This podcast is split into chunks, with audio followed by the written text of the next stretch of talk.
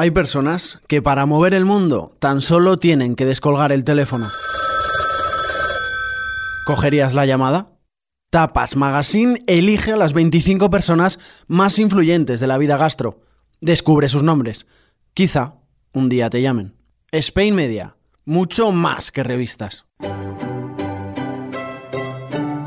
La escóbula de la brújula. Dirige Jesús Callejo. Presenta David Sentinella.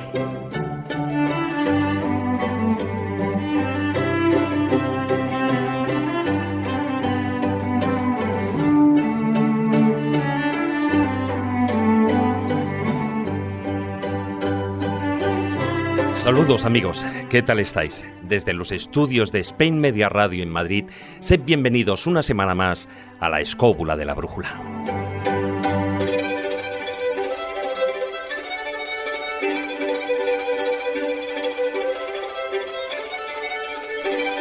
Desde la Edad Media hasta la Constitución de Cádiz de 1812, la sociedad española estaba dividida en tres estados, la nobleza, el clero y el estado llano.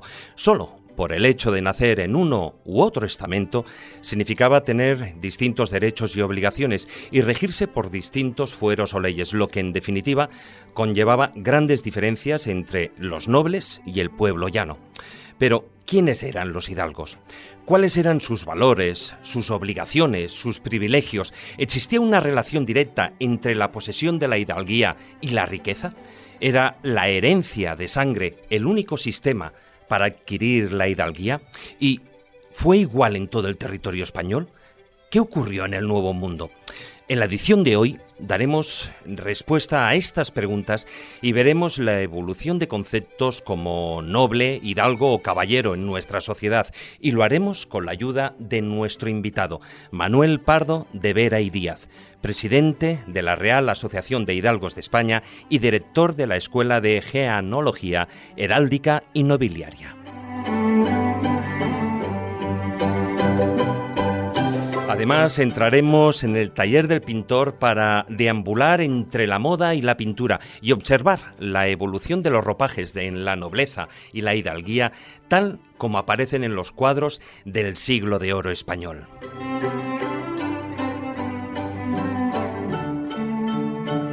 El zurrón del caminante nos va a llevar a la comarca de las Merindades, en la provincia de Burgos, un lugar relacionado con una familia de hidalgos, los Porras, quienes fueron propietarios de uno de los castillos menos conocidos posiblemente de España, el Castillo de Virtus. También iremos de tumba en tumba junto a Marta San Mamet para hablar de la heráldica en los lugares de sepelio, lo que podríamos llamar la heráldica funeraria, con los blasones y escudos que acreditan algunos ilustres panteones. Más tarde os ofreceremos un adelanto de una interesantísima entrevista a un maestro del escenario, Rafael Álvarez el Brujo, con quien estuvimos hablando sobre su último espectáculo, Autobiografía de un yogi, basada en la vida y obra del Swami hindú Yogananda. Y para terminar, remataremos la noble faena de hoy con las enseñanzas y moralejas de los cuentos de Callejo. Ya sabéis, como siempre, que podéis participar con vuestros comentarios, bien a través de Twitter en nuestro perfil arroba escobuleros, en nuestra página oficial de Facebook, La Escóbula de la Brújula, así como en nuestro canal de YouTube, donde hallaréis numeroso contenido audiovisual de los programas. Dicho esto, y con la ayuda de Fran Izuzquiza, que nos acompaña en los mandos de la parte técnica, ponemos una vez más en marcha nuestra particular escóbula voladora. Así que, queridos amigos, comenzamos. Si quieres viajar a lugares con historia y sumergirte en los grandes misterios de nuestro mundo, la escóbula de la brújula.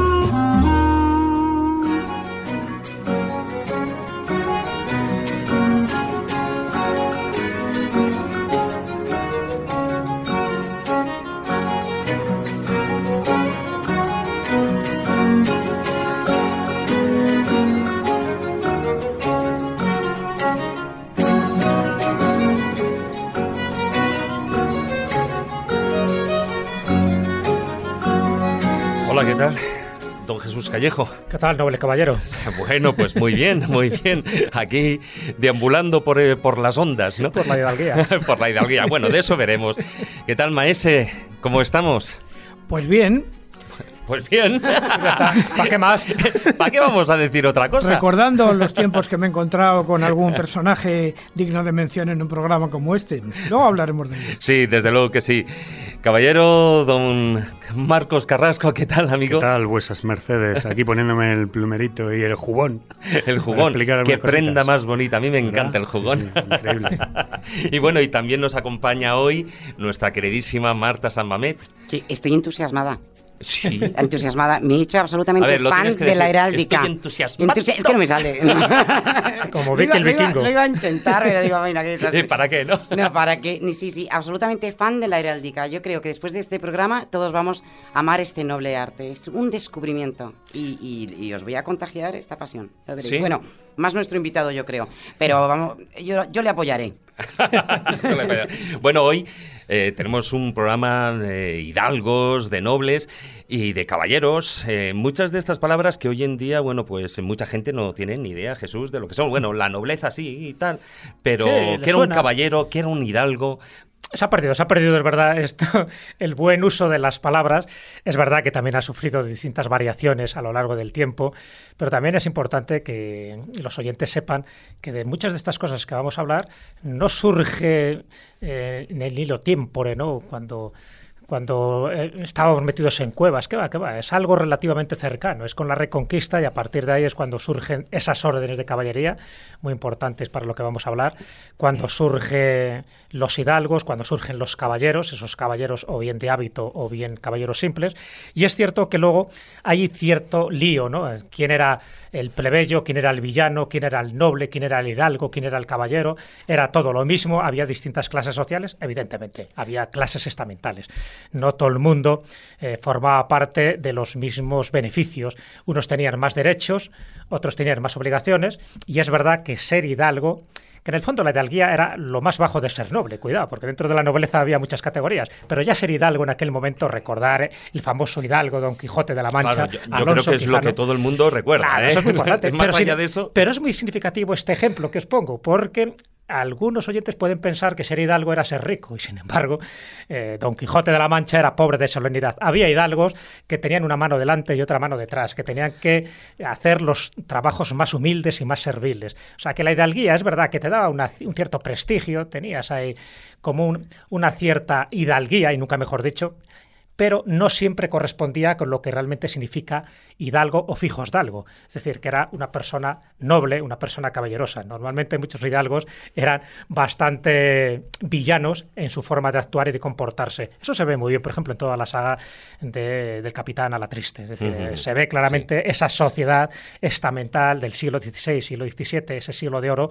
Y Entonces, recomiendo que la gente lea esas novelas de Pérez Reverte o vea incluso la película, porque nos da una idea de cómo un título servía para muchas cosas y sobre todo servía para que tuvieras un juicio diferente al resto de la gente. La Inquisición te trataba de una forma distinta, incluso en los tribunales civiles te trataban de otra manera. Hasta tenían sus propios eh, pleitos y sus propios juicios y Sí, estaba sí. la Real Ch- Chancillería de Valladolid. En fin, esos privilegios hay que tener muy en cuenta porque por eso a veces se pagaba, por eso se falsificaba tener un título de hidalguía.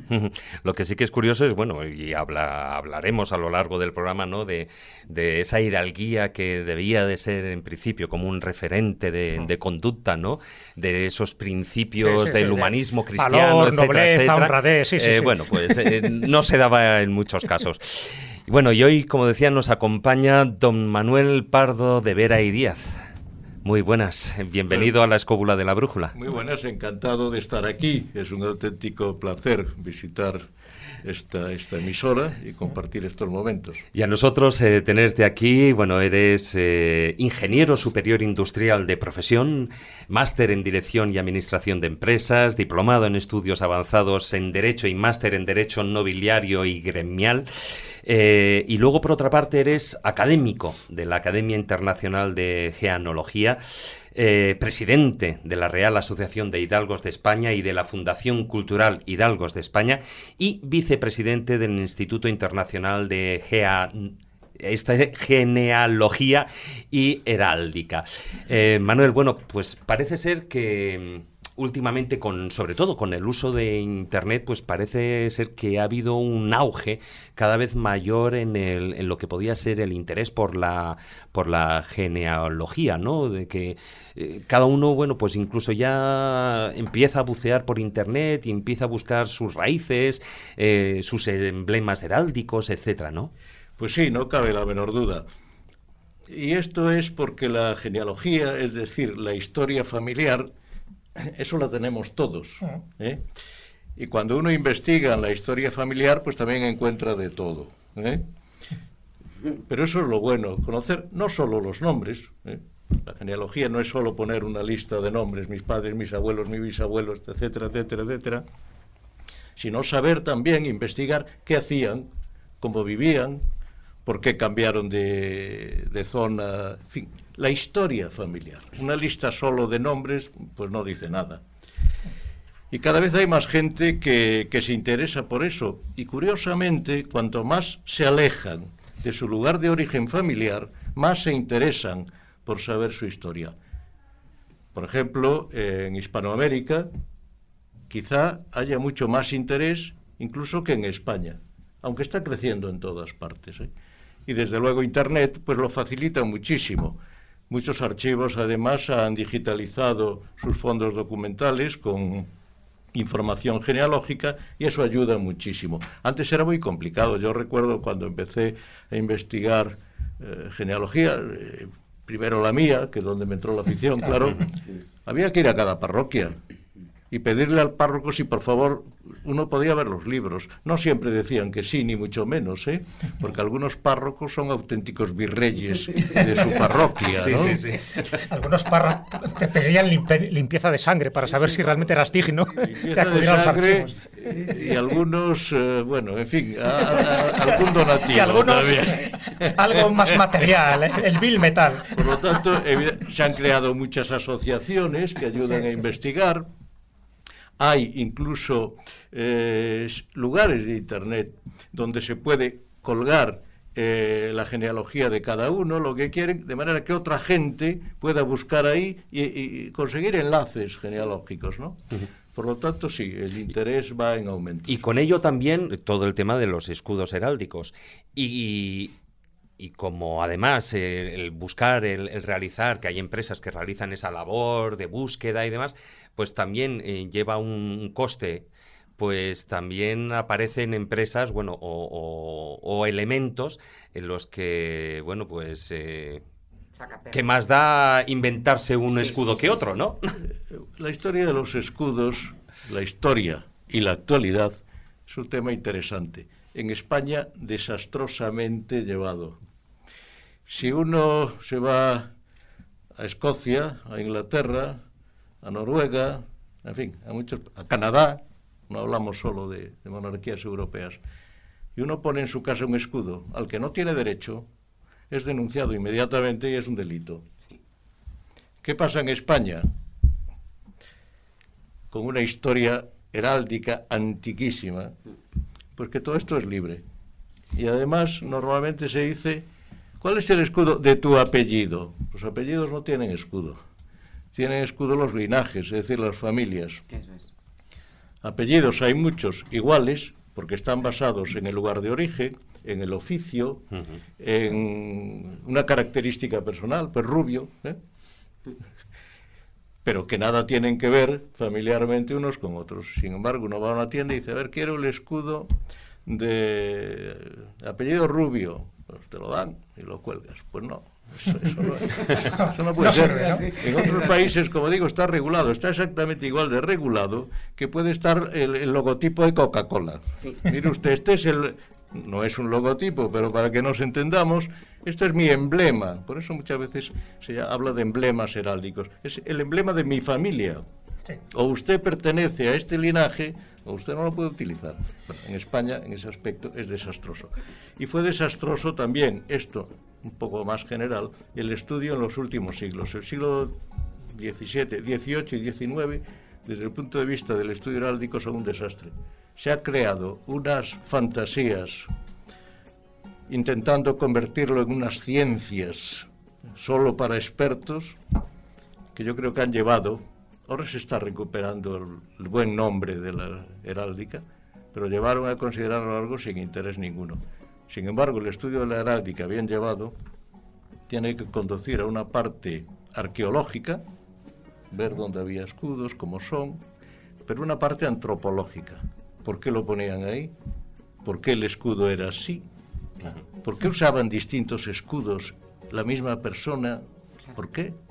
Oye, Manuel, y ante toda esa proliferación de, enlaces donde dicen, bueno, pues eh, yo hago el escudo de, de tu familia o el de tu apellido, etcétera, ¿qué herramientas tenemos para discernir el grano de la paja?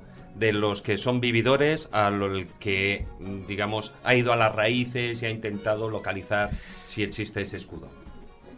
Bueno, eh, por ejemplo, en la Asociación de, de Hidalgos, cuando alguien ingresa, puede presentar su escudo de armas, pero le pedimos que justifique por qué tiene derecho a usar ese escudo de armas. Nos puede presentar varias cosas. Un documento antiguo donde su antepasado selló con ese escudo de armas. Su casa familiar, familiar de siempre, no porque la compraron, donde en su fachada está el escudo familiar.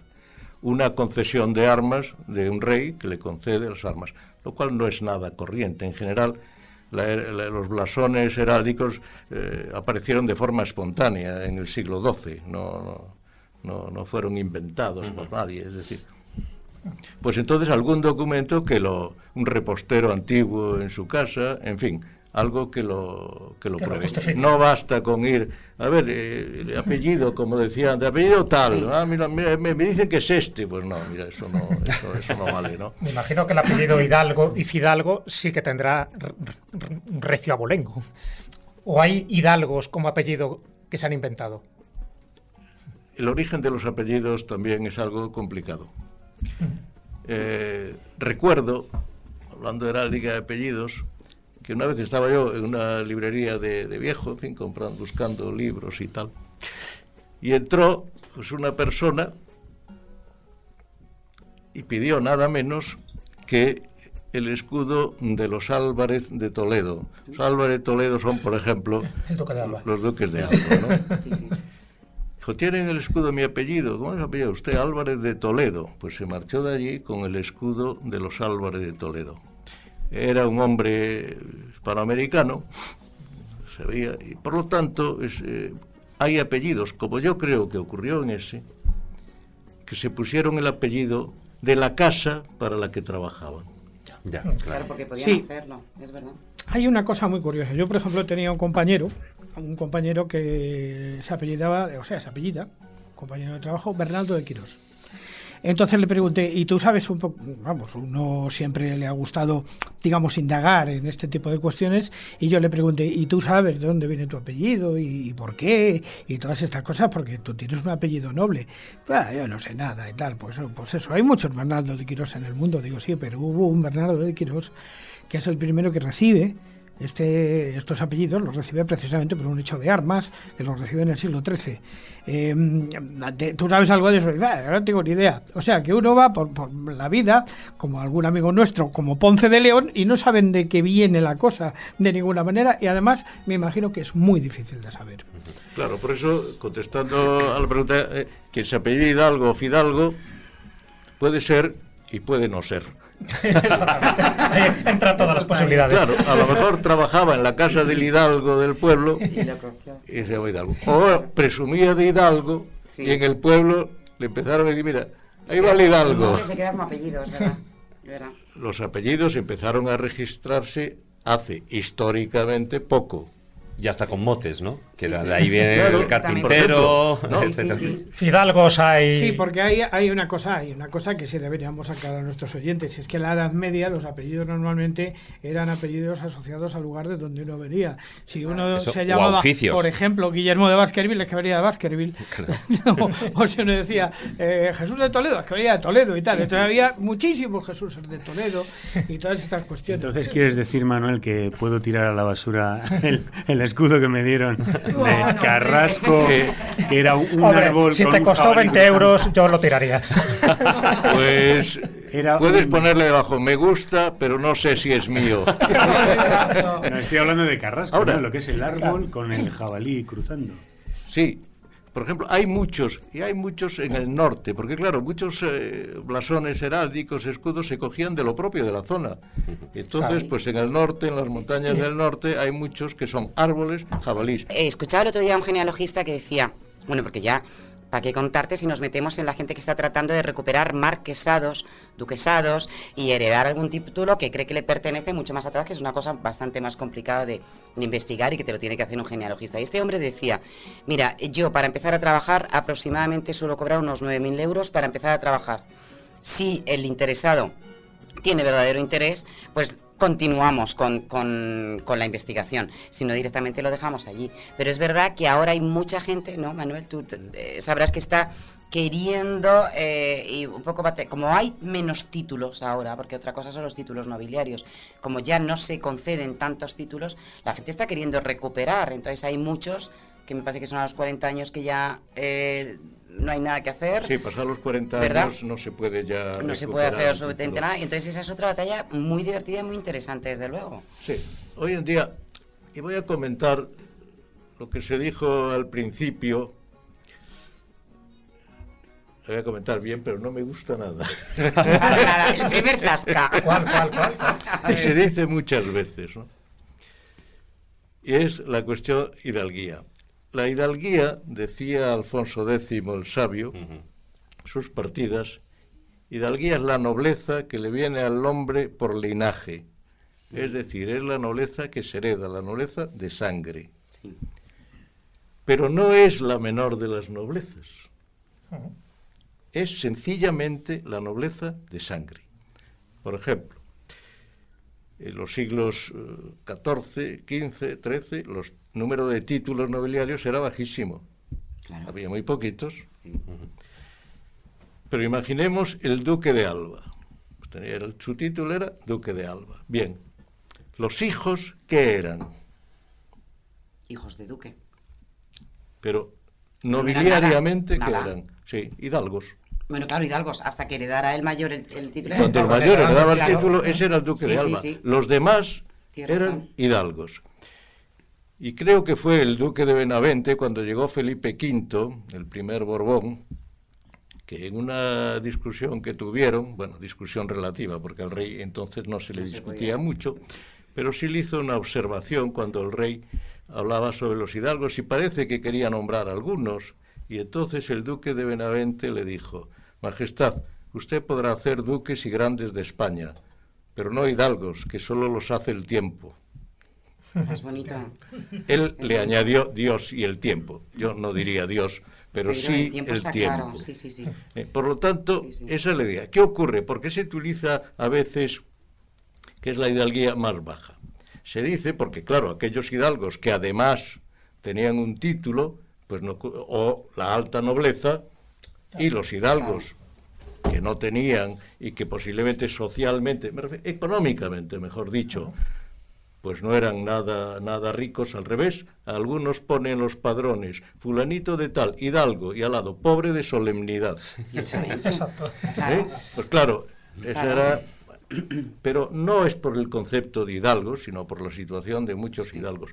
Por otra parte, nada, nada uniformemente repartida en España. Incluso tengo que añadir, hasta principios del 19, para que alguien le diese un título de nobleza, tenía que probar que era un hidalgo. Lo primero Es era decir, la- era la guinda del pastel. Claro. Sí, sí, sí. Era Pero lo importante era la, la hidalguía. Bueno, vamos a, a- a dejarlo aquí, pero lo que sí que vamos a hacer es empezar con el filandón. Estaba pensando yo que igual tienes un negocio o conoces a alguien que lo tenga y que esté buscando promocionarse en algún sitio. ¿Y por qué no en la escóbula de la brújula? Tenemos un podcast semanal, tenemos muchos oyentes y tenemos un correo electrónico. Contacto arroba laescóbula.com. Contacto arroba. Tu negocio sonando en la escóbula de la brújula. Oye, ¿y, ¿y por qué no?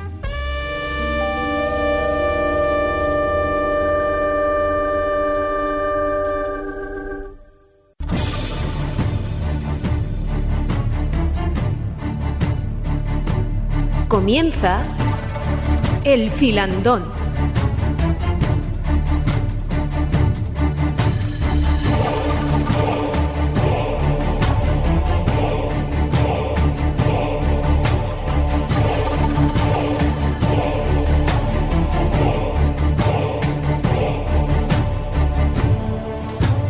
Bueno, como habéis visto al principio del programa, no he presentado tampoco a nuestro compañero Carlos Canales, porque no se encuentra aquí en el estudio. Creo que lo tenemos al otro lado del, del hilo telefónico. Eh, Carlos, ¿qué tal? Hola, os estaba escuchando perfectamente. ¿Qué tal a todos? Ah, nos estabas escuchando bien. Carlos Canales de las Altas Torres. De, de las Altas Torres. Oye, Carlos, eh, ¿los sistemas operativos tenéis hidalguía? Eh, pues no creas, pero sí. Lo que tienen es tradición, que es una cosa diferente, no exactamente Hidalguía, no, pero hay una tradición y una, una genealogía interesante y hay herencias, como en, otro- como en todas las cosas de este mundo. Sí, es verdad que, oye, fíjate, un día se, deberíamos dedicar un día a un programa a los orígenes, por ejemplo, del informático, ¿no? O sea, mucho. Desde luego que sí. Pero bueno, el, lo que estamos hablando de la hidalguía, que es esa parte de lo que es la nobleza de sangre, eh, ¿para ti es algo más, eh, mucho más relacionado a, a la tradición? A ver, el problema, es que, el problema es que si he estado escuchando lo que decía nuestro invitado y es perfecto, es exactamente así. Lo que pasa que la palabra hidalguía luego ha ido eh, a- teniendo otras connotaciones dentro del idioma castellano. O la hidalguía significa ahora mismo mucho más que lo que era en origen, que simplemente la herencia de nobleza de sangre, sino que ha pasado a ser otra cosa más, un comportamiento hidalgo, una acti- actitud hidalga. Es decir, existe, la- se ha convertido en un, en un, en un sinónimo de algo positivo Sí, sí. relacionado con, con la nobleza de actitud y la nobleza de acción, no solamente con la nobleza de sangre. Pero bueno, eso es una cosa normal en los idiomas, ¿eh? no solamente en español, en cualquier lenguaje. Las palabras tienen también una evolución que les van dando connotaciones nuevas al margen de lo que era simplemente su origen. Hombre, en este caso la- el término hidalgo se ha adjetivizado igual que ocurre con caballero o etcétera, Eh, etcétera, ¿no? La caballerosidad, pues claro, hay todo luego una serie de connotaciones añadidas que va cogiendo el idioma en función de lo que era el origen o lo que se estimaba dentro de las actitudes de, la época, vamos, algo. Fíjate, son, son palabras que tienen siempre un sentido en el castellano positivo.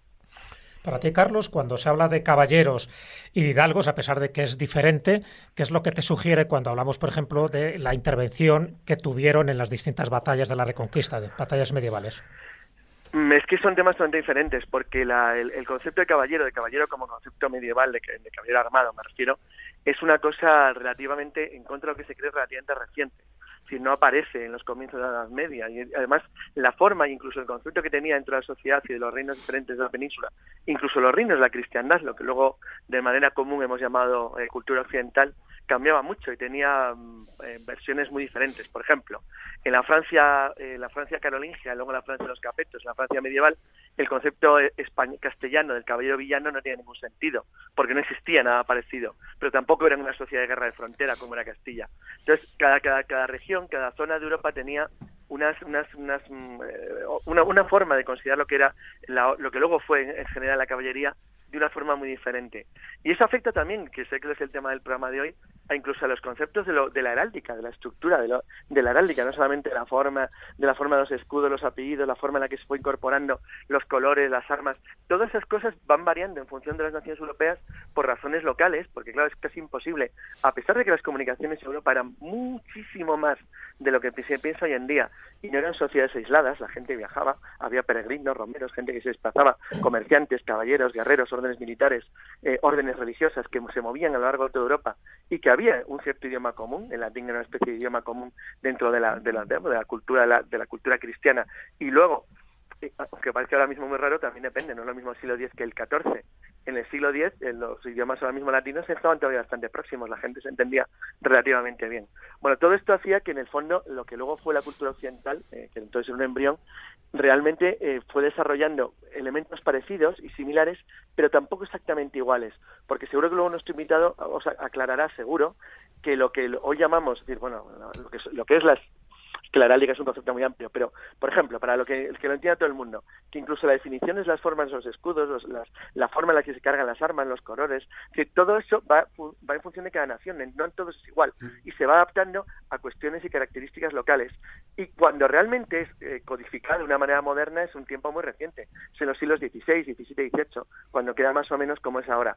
Pero en la Edad Media, el, en la Edad Media, siglos XIII, XIV, XV, que, que son los momentos en los cuales tenía realmente importancia, era muy diferente a como lo vemos hoy. No lo, no lo veían ellos de la misma manera que nosotros. Y era, tenía todo un lenguaje dentro de, de la forma en la que eso se representaba. Era un elemento muy curioso. A mí me parecen las cosas más, más realmente más originales de la cultura medieval cristiana.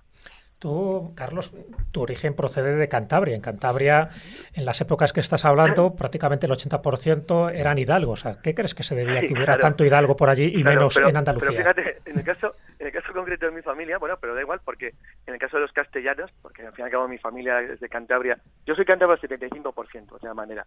Tengo un 25% de Valladolid, como bien sabes, que es relativamente próximo a ti. De hecho, mi apellido Torres es... Bueno, Torres es apellido de España, pero en el caso concreto mío, mi familia es, de, es de Valladolid. En el caso de, en el caso de los canales, mis canales sí, son mi familia es del origen, tiene todo el origen está en el triángulo La Cabada, Liérganes, eh, Valdecilla, aunque realmente mi familia desde hace más de 200 años de Santander capital. Pero es verdad, sí, bueno, pero no tiene que ver, fíjate, mi tercer apellido es belga, soy un flamenco trasmerano de origen. Entonces, bueno, hay una, son cosas muy raras, todos los españoles estamos muy mezclados. Realmente, eh, como me decía hace unos unos años un coronel que le, le editamos un libro eh, que era que o sea, desde Cantabria, que bueno, se dio cuenta, cuando sabía que uno de mis antepasados había estado en la unidad sobre la que él estaba escribiendo, y claro, comentaba una cosa muy graciosa, cuando tú coges el, censo del Marqués de la Ensenada a finales del 18, realmente habla de una España de 11 millones de habitantes. 11 millones de habitantes parece una tontería decirlo ahora, pero quiere decir que con un poco que te vayas hacia atrás, solamente 10 generaciones, prácticamente todo el mundo tiene una, una, persona en común. O sea, es que no era nada de población. Es que es muy poquitín, muy poquitín, muy poca gente. Entonces, realmente, lo de la, lo de los, lo de la, nobleza española del norte es una cosa que se forja en la Edad Media, pero también porque forma parte de algunos elementos de tradición social. Por cierto, hay que tener en cuenta que la, población española es básicamente una población de reconquista, de repoblación, con lo cual hay zonas enormes, de, por ejemplo, no sé, Santa María del Puerto. Santa María del Puerto es, es la fundación de colonos antoñeses en la costa andaluza, actualmente se llama Puerto Santa María. Es decir, estos, estos, esos ejemplos, esto es un ejemplo tonto, ¿no? Es decir, pero que toda la población española del norte va bajando hacia el sur por la reconquista y entonces la población andaluza pues se origen gallego, navarro, vasco, cántabro, asturiano o, no sé, o, de los o de los o de la zona de, la tierra de Campos. En realidad es, población que va bajando hacia el sur te acordarás tú, sobre todo Jesús, porque Jesús estuvo conmigo, y a lo mejor se acuerda, cuando estuvimos en Toledo con Fernando Ruiz de la Puerta, que había un médico que estaba haciendo un estudio sobre la historia de los apellidos, de los orígenes de las familias de Toledo, de la repoblación, y los había dividido en repobladores, como era su caso, que venían de Segovia, mozárabes, gente que estaba allí, francos, gente que venía de más allá de los Pirineos, e incluso en algunos casos familias de origen mudéjar, es decir, musulmanes convertidos luego al cristianismo, incluso en algunos casos golfines, los famosos golfines, sobre los que él tenía alguna duda, los habitantes de los montes de Toledo. Bueno, pues todo esto, que, que en algunas zonas de España se conoce muy bien, tiene la ventaja que por los registros de la Iglesia y por los conocimientos muy profundos que hizo la repoblación medieval en los siglos XII, XIII y XIV, bueno, sobre todo XII y XIII en, en el sur de España, al sur de la, de la frontera del Duero y luego de la del Tajo, que realmente, mm, bueno, sí, hay trabajos muy, muy serios sobre los orígenes de la población del sur de España.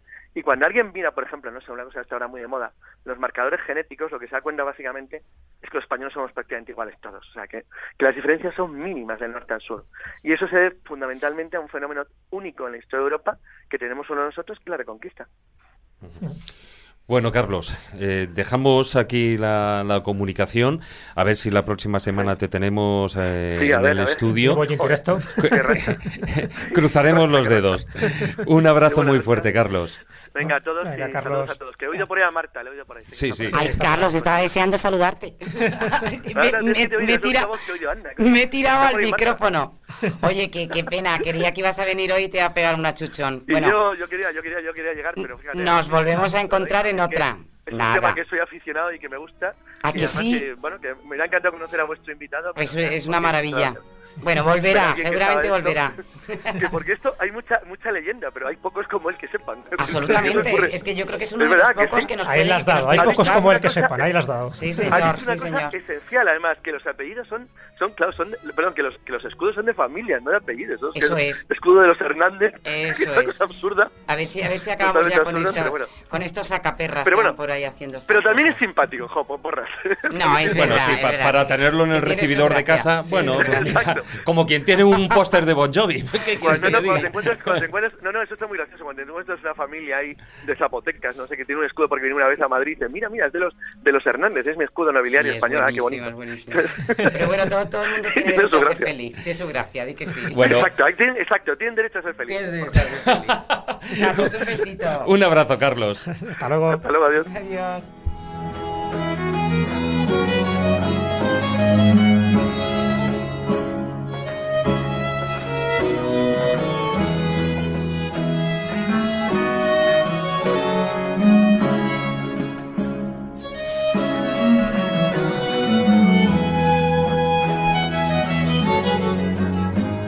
Manuel, eh, estamos hablando todo el rato de hidalgos, de la hidalguía, pero bueno, eh, hidalgo como tal es hijo de algo, ¿no? De ahí deriva el término.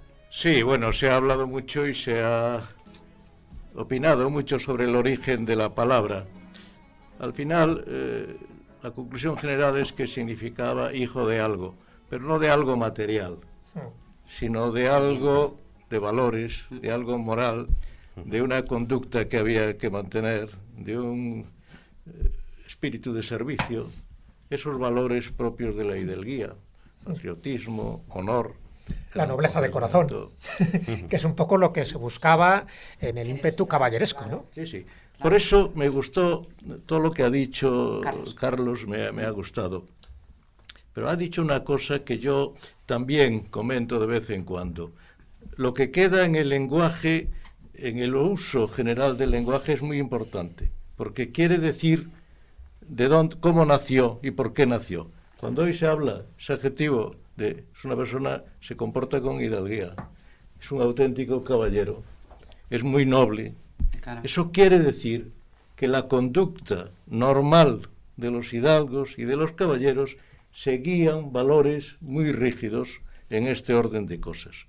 Por eso se ha, se ha conservado en el lenguaje como adjetivos muy positivos. Hombre, es el, el nobleza obliga. Nobleza obliga, incluso Sí, sí. valores que quizá hoy no son, no están muy extendidos, ¿no? Sí. Ni muy valorados, nunca mejor dicho, valor valorado, Valor ¿no? valorado. Maese. Pero por eso, quien, como tú decías bien, había hidalgos que no se comportaban como debían, Claro. pero tenían doble o triple penalización. Ya. Porque, Claro. y entonces lo importante no era que se portasen mal, es que ante la sociedad estaba muy claro que su conducta era reprobable. Como cuando hoy veo en quien tenga sus obligaciones, yo que sé, los que se dedican al sacerdocio y cometen cosas que son malas en cualquier caso, triplican o más que triplican eh, la responsabilidad y el rechazo social precisamente por ser quienes son. Esto ocurría con, con los hidalgos, ¿no? Y, y bueno, también me ha gustado lo que ha dicho sobre la caballería. España a veces también se dice, y lo ponen en los colegios, yo tengo una mujer profesora, le digo siempre que diga que eso no es así. Cuando escribe, cuando dibujan la, la pirámide social, Sí. la Edad Media y tal, pues utilizan el estereotipo de la nobleza de las películas, los altos nobles. En España no funcionaba así. Cuando él hablaba de los padrones de finales del siglo XVIII, de Florida Blanca, el padrón de, de- el propio de Ensenada, Sí, que de la Ensenada. sí, otros varios, ¿no? 10, 11 millones de habitantes, más de 500.000 eran hidalgos. Eso no pasaba en Europa. ¿eh? Sí, el 5% de la población. Ni pasaba en Aragón, por cierto, ni de ninguna manera en Cataluña. Que era Bueno, escasísima. allí no se utilizaba el término hidalgo, ¿no? Sí, que era Bueno, más en infanzón, ¿no? Aragón se, se usaban más los, los nombres son muy distintos según las zonas, Mm. aunque ya a partir del siglo XVIII se unificó mucho, ¿no? Con el nombre de hidalgos. Pero en Aragón, por ejemplo, se conservó la palabra infanzones, que es la Infanzones, primitiva en Castilla. Que es lo que se utilizó hasta el siglo XII, ¿no? Prácticamente. En el XII ya cuando se empieza a llamar Hidalgo. El Cid era un infanzón castellano. Es Pero luego se- palabra, se, ¿eh? cambió a, a hidalgos, pero Aragón lo conservó, lo conservó. Eh, pero ya digo, era, era muy distinto. Realmente en España, hablemos Castilla, poco Aragón, pero Castilla, en fin, no era toda España, pero tanto en territorio como en población, era una parte importantísima de España. ¿eh? Y no era un régimen feudal, era un régimen señorial, que es muy distinto, que es muy distinto, ¿no? ¿Y por qué? Yo creo, no se parecía a Europa, yo creo que la diferencia enorme de esa ma- muchísima mayor libertad del pueblo llano castellano fue la reconquista. Pero el hecho, pero mm, no que no quisiera entrar, digamos, en una en una eh, eh, en un error, por decirlo de alguna manera. Pero lo que es cierto es que también eh, a partir de cierto momento, quizá desde el final de, de la, digamos, de la- del final del reino del visigodo hasta el principio de la aparición de los reinos castellanos, empezando sobre todo, lógicamente, por el reino de Asturias, em, que es cuando ya aparece ese concepto de alguna manera que luego va a ser regulado en las propias siete partidas de Alfonso X el Sabio, este concepto de hidalguía que teníamos entonces y, cómo funcionaba, también funcionaba de alguna manera con el llamado derecho de beetría. O sea, que eran los propios eh, súbditos quienes decidían quién era el noble entre ellos por razones de sangre o por razones de fuerza. Eh, ¿Me equivoco en esto? Bueno, había, había lugares que eran de beetría, otros eran de señorío, fuese eh, civil, es decir, de un noble, fuese de la iglesia, y otros eran de realengo, en donde dependían únicamente del rey. Pero era un señorío jurisdiccional, claro, no había la administración que hay, la judicatura, la administración del Estado. Entonces eso se ejercía eh, por medio de los señoríos. Y en los concejos también, pues los cargos de, de regidores, pues en eh, había concejos que la mitad de los cargos estaban reservados para hidalgos y la mitad para el pueblo llano y, otros no, ¿eh? otros no. Pero esas funciones eh, de, de- de servicio, pues la, la ejercían de esta manera. El sistema feudal, en fin, sin entrar en muchos detalles, es un sistema enormemente rígido Claro. donde desde el gran señor hay distintos escalones, pero sujetos con un férreo vasallaje. Sí. Eso existía, por ejemplo, en Cataluña. En Cataluña, lo- los, los servidores de la tierra, los criados, no se podían mover de la tierra, estaban atados a la tierra. Si la tierra se traspasaba, iban con ellos, generación tras generación. Era una vida muy dura de siervos, auténticamente. En Castilla no. En Castilla no era así, al revés, se fomentaba el ir a la reconquista. De hecho, también lo mencionó eh, antes eh, Carlos, en Castilla existía la caballería villana, es decir, aquellos que no eran hidalgos y sin embargo, por mantener armas y caballo, gozaban de los privilegios prácticamente iguales que los hidalgos, pero eso sí, estaban siempre listos para entrar en combate. Eran O sea, caballeros. eh, eran caballeros Eran igual que los caballeros, nobles. pero no eran hidalgos. Sí, sí, eran Pero eran caballeros. Pero aquí, aquí tendríamos, eh, entonces, yo creo que como consecuencia de todo esto, que lo que realmente distinguiría como primera virtud por parte de Hidalgo sería lealtad por encima de cualquier otra cosa. ¿Y quién otorgaba eh, ese título de hidalgo? Es decir, ¿cómo se conseguía una hidalguía realmente? Bueno, la hidalguía... Me eh, refiero más allá de lo que es la herencia de sangre. ¿eh? Claro. Normalmente, de ninguna manera. La cosa. Normalmente, Ser de ninguna rey, ¿no? manera. Sin embargo, ¿por qué? Por lo que dije antes, con lo que dijo el duque a Claro, Felipe, usted puede crear Claro. duques grandes de España, Claro. pero no hidalgos.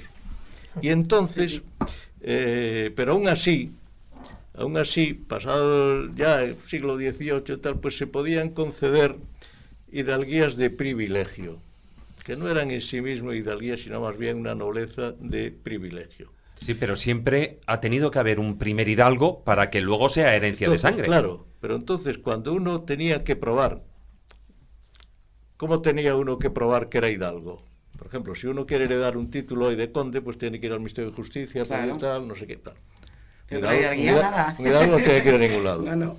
Ahora bien, Pero- Eso que, eh, ¿Qué pasaba? Pues si un hidalgo estaba en su pueblo y llevaba generación tras generación tras generación, que en la memoria de todos eran hidalgos, en los padrones ponían furanito de tal, hidalgo. Y entonces se decía que es que es hidalgo, él y sus antepasados, desde tiempo inmemorial.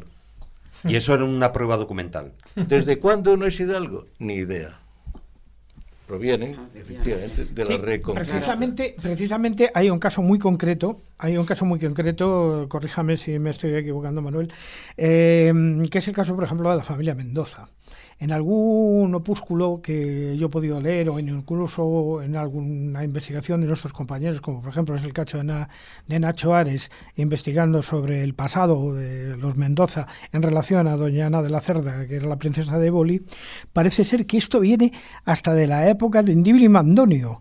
O sea, de alguna manera, o sea que la antigüedad sería tan tremenda que nos incluso nos llevaría hasta el siglo II antes de Cristo posiblemente. Bueno, yo creo que eso mm, hay muchas fantasías, ¿no? Antes decíamos de la heráldica siglo XVII, XVIII, yo hablo, De algo, hablo de algo que está escrito. Sí, no, que sí, que sí. Pero así en la, en la heráldica también pasó. Entonces quisieron crear una ciencia que nada tenía que ver con los orígenes de la heráldica. Eh, y entonces empezaron a decir que es que el águila simboliza pues claro, buscándole ese segundo sentido. Que el color rojo quiere decir... Todo mentira. Todo mentira. El primero que utilizó un águila, lo utilizó pues porque le gustó. En muchos casos eh, se daban los escudos parlantes. Por ejemplo, eh, los Figueroa gallegos, ¿qué utilizan en su escudo? Pues unas hojas de higuera, de figueira. ¿Qué utilizan el escudo, por ejemplo, del infante don Manuel. Una mano y un ala. Manuel, ala. O sea, que eran, eran jeroglíficos casi descriptivos, ¿no? en muchísimos casos sí. por ejemplo, son jeroglíficos, claro. El rey de Navarra, en la batalla de las Navas de Tolosa. Luego se inventan cosas. Por ejemplo, las cadenas de Navarra. Sí, sí, ah, que no es cierto hoy sí, hoy sí, porque claro, ya son las cadenas de Navarra, pero su origen nada, tiene, que, ver, con, la batalla, de, la Navarra. Cuando fue la batalla de Navarra de Tolosa, el escudo del rey, eh, creo que era Sancho VII, era un águila. Octavo, octavo. Octavo. Sancho Grande. Bien. Yo creo que era Sancho VII el fuerte, pero bueno, es igual. el rey que fue a la batalla de las naves. El rey, el rey Sancho. el rey Sancho. El rey Sancho. Eh, es igual, para lo que contamos ahora no, importa, no importa el número. Llamaba un águila. ¿Y por qué? Pues porque cogió como su blasón, que no eran blasones del reino, ese es otro error, que es el escudo de León, no, era el blasón del rey de León, de su linaje. Por eso cuando llegan a ser castellanos utilizan un castillo como armas de dignidad de su reino, pero también un león como armas de su linaje. Y cuando tienen amantes, me estoy, me estoy yendo por los cerros No, no, tienen amantes, mucho menos. por, ejemplo, por ejemplo, Alfonso XI, Alfonso XI, con honor de Guzmán, con la que tuvo todos los hijos, 11 hijos, eh, luego fue los Trastámara, pues a su amante le dio como escudo el león. Jamás se le ocurriría darle el castillo, porque era, el de, era de su reino. Pero el de su linaje, que era un león, se lo dio. y entonces, eh, esta señora utilizaba el león y una bordura con las calderas de los Guzmán. Claro, esa es otra cosa. y no fue la Padilla, que, fue de Pedro, del rey Pedro I, lo mismo. Utiliza un león y luego unas padillas en las esquinas. Una padilla es como una especie de sartén, una ¿no? Eh, unas padillas. De manera que pero hay, hay, algo que llama la atención. Yo creo que existe una cierta. Iba a decir otra cosa, pero ya, ya no me acuerdo. pero yo creo, yo creo que existe una cierta continuidad en el tiempo, desde tiempos muy antiguos, ah, en cuanto a lo que lleva a la formación de la heráldica. Y si me equivoco, eh, quisiera equivocarme, pero si me equivoco, simplemente leñazo y fuera. Vamos a ver. Sabemos que las legiones romanas.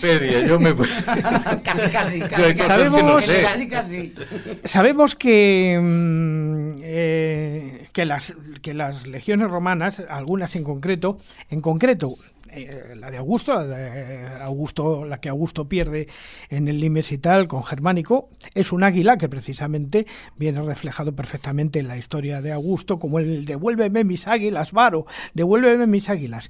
inmediatamente nos volvemos a encontrar el águila después reflejada también, por ejemplo, en el águila eh, visigótica, en el águila visigótica que tenemos de alguna manera.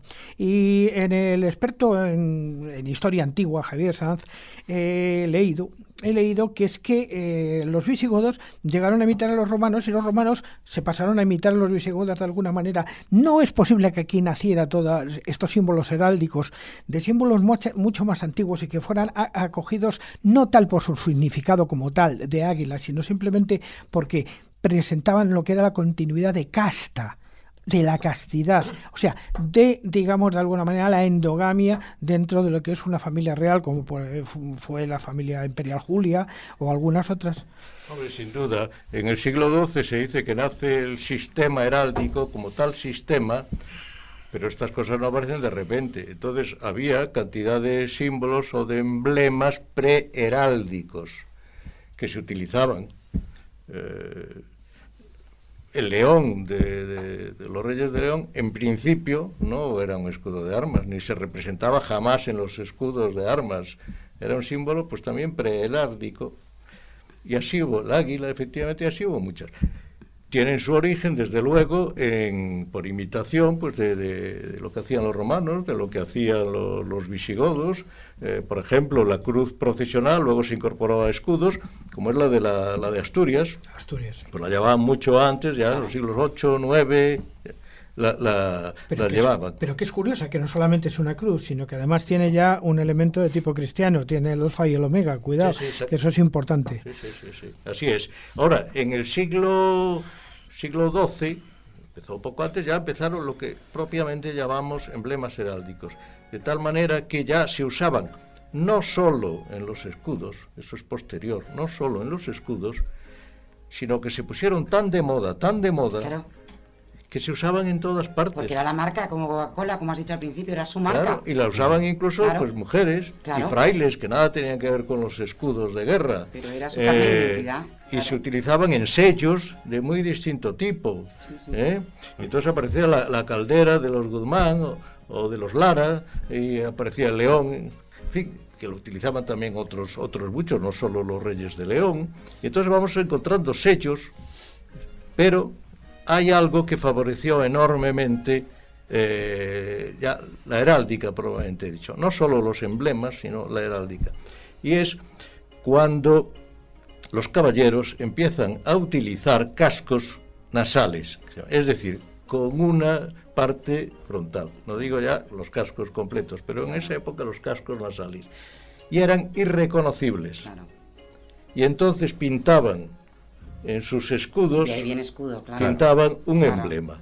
Y así como hoy tú ves un emblema, en fin, muchísimos de marcas comerciales que no dice su nombre, pero sabes lo que es, la gente sabía y los demás guerreros lo que es lo que hoy en día se llamamos el logo ¿no? el logo su logo y pintado. Bueno los escudos eh, todos estos emblemas eh, representaban y venían a identificar eh, a los hidalgos y a los nobles no pero también en una época también lo fueron los ropajes. Y ahora lo vamos a ver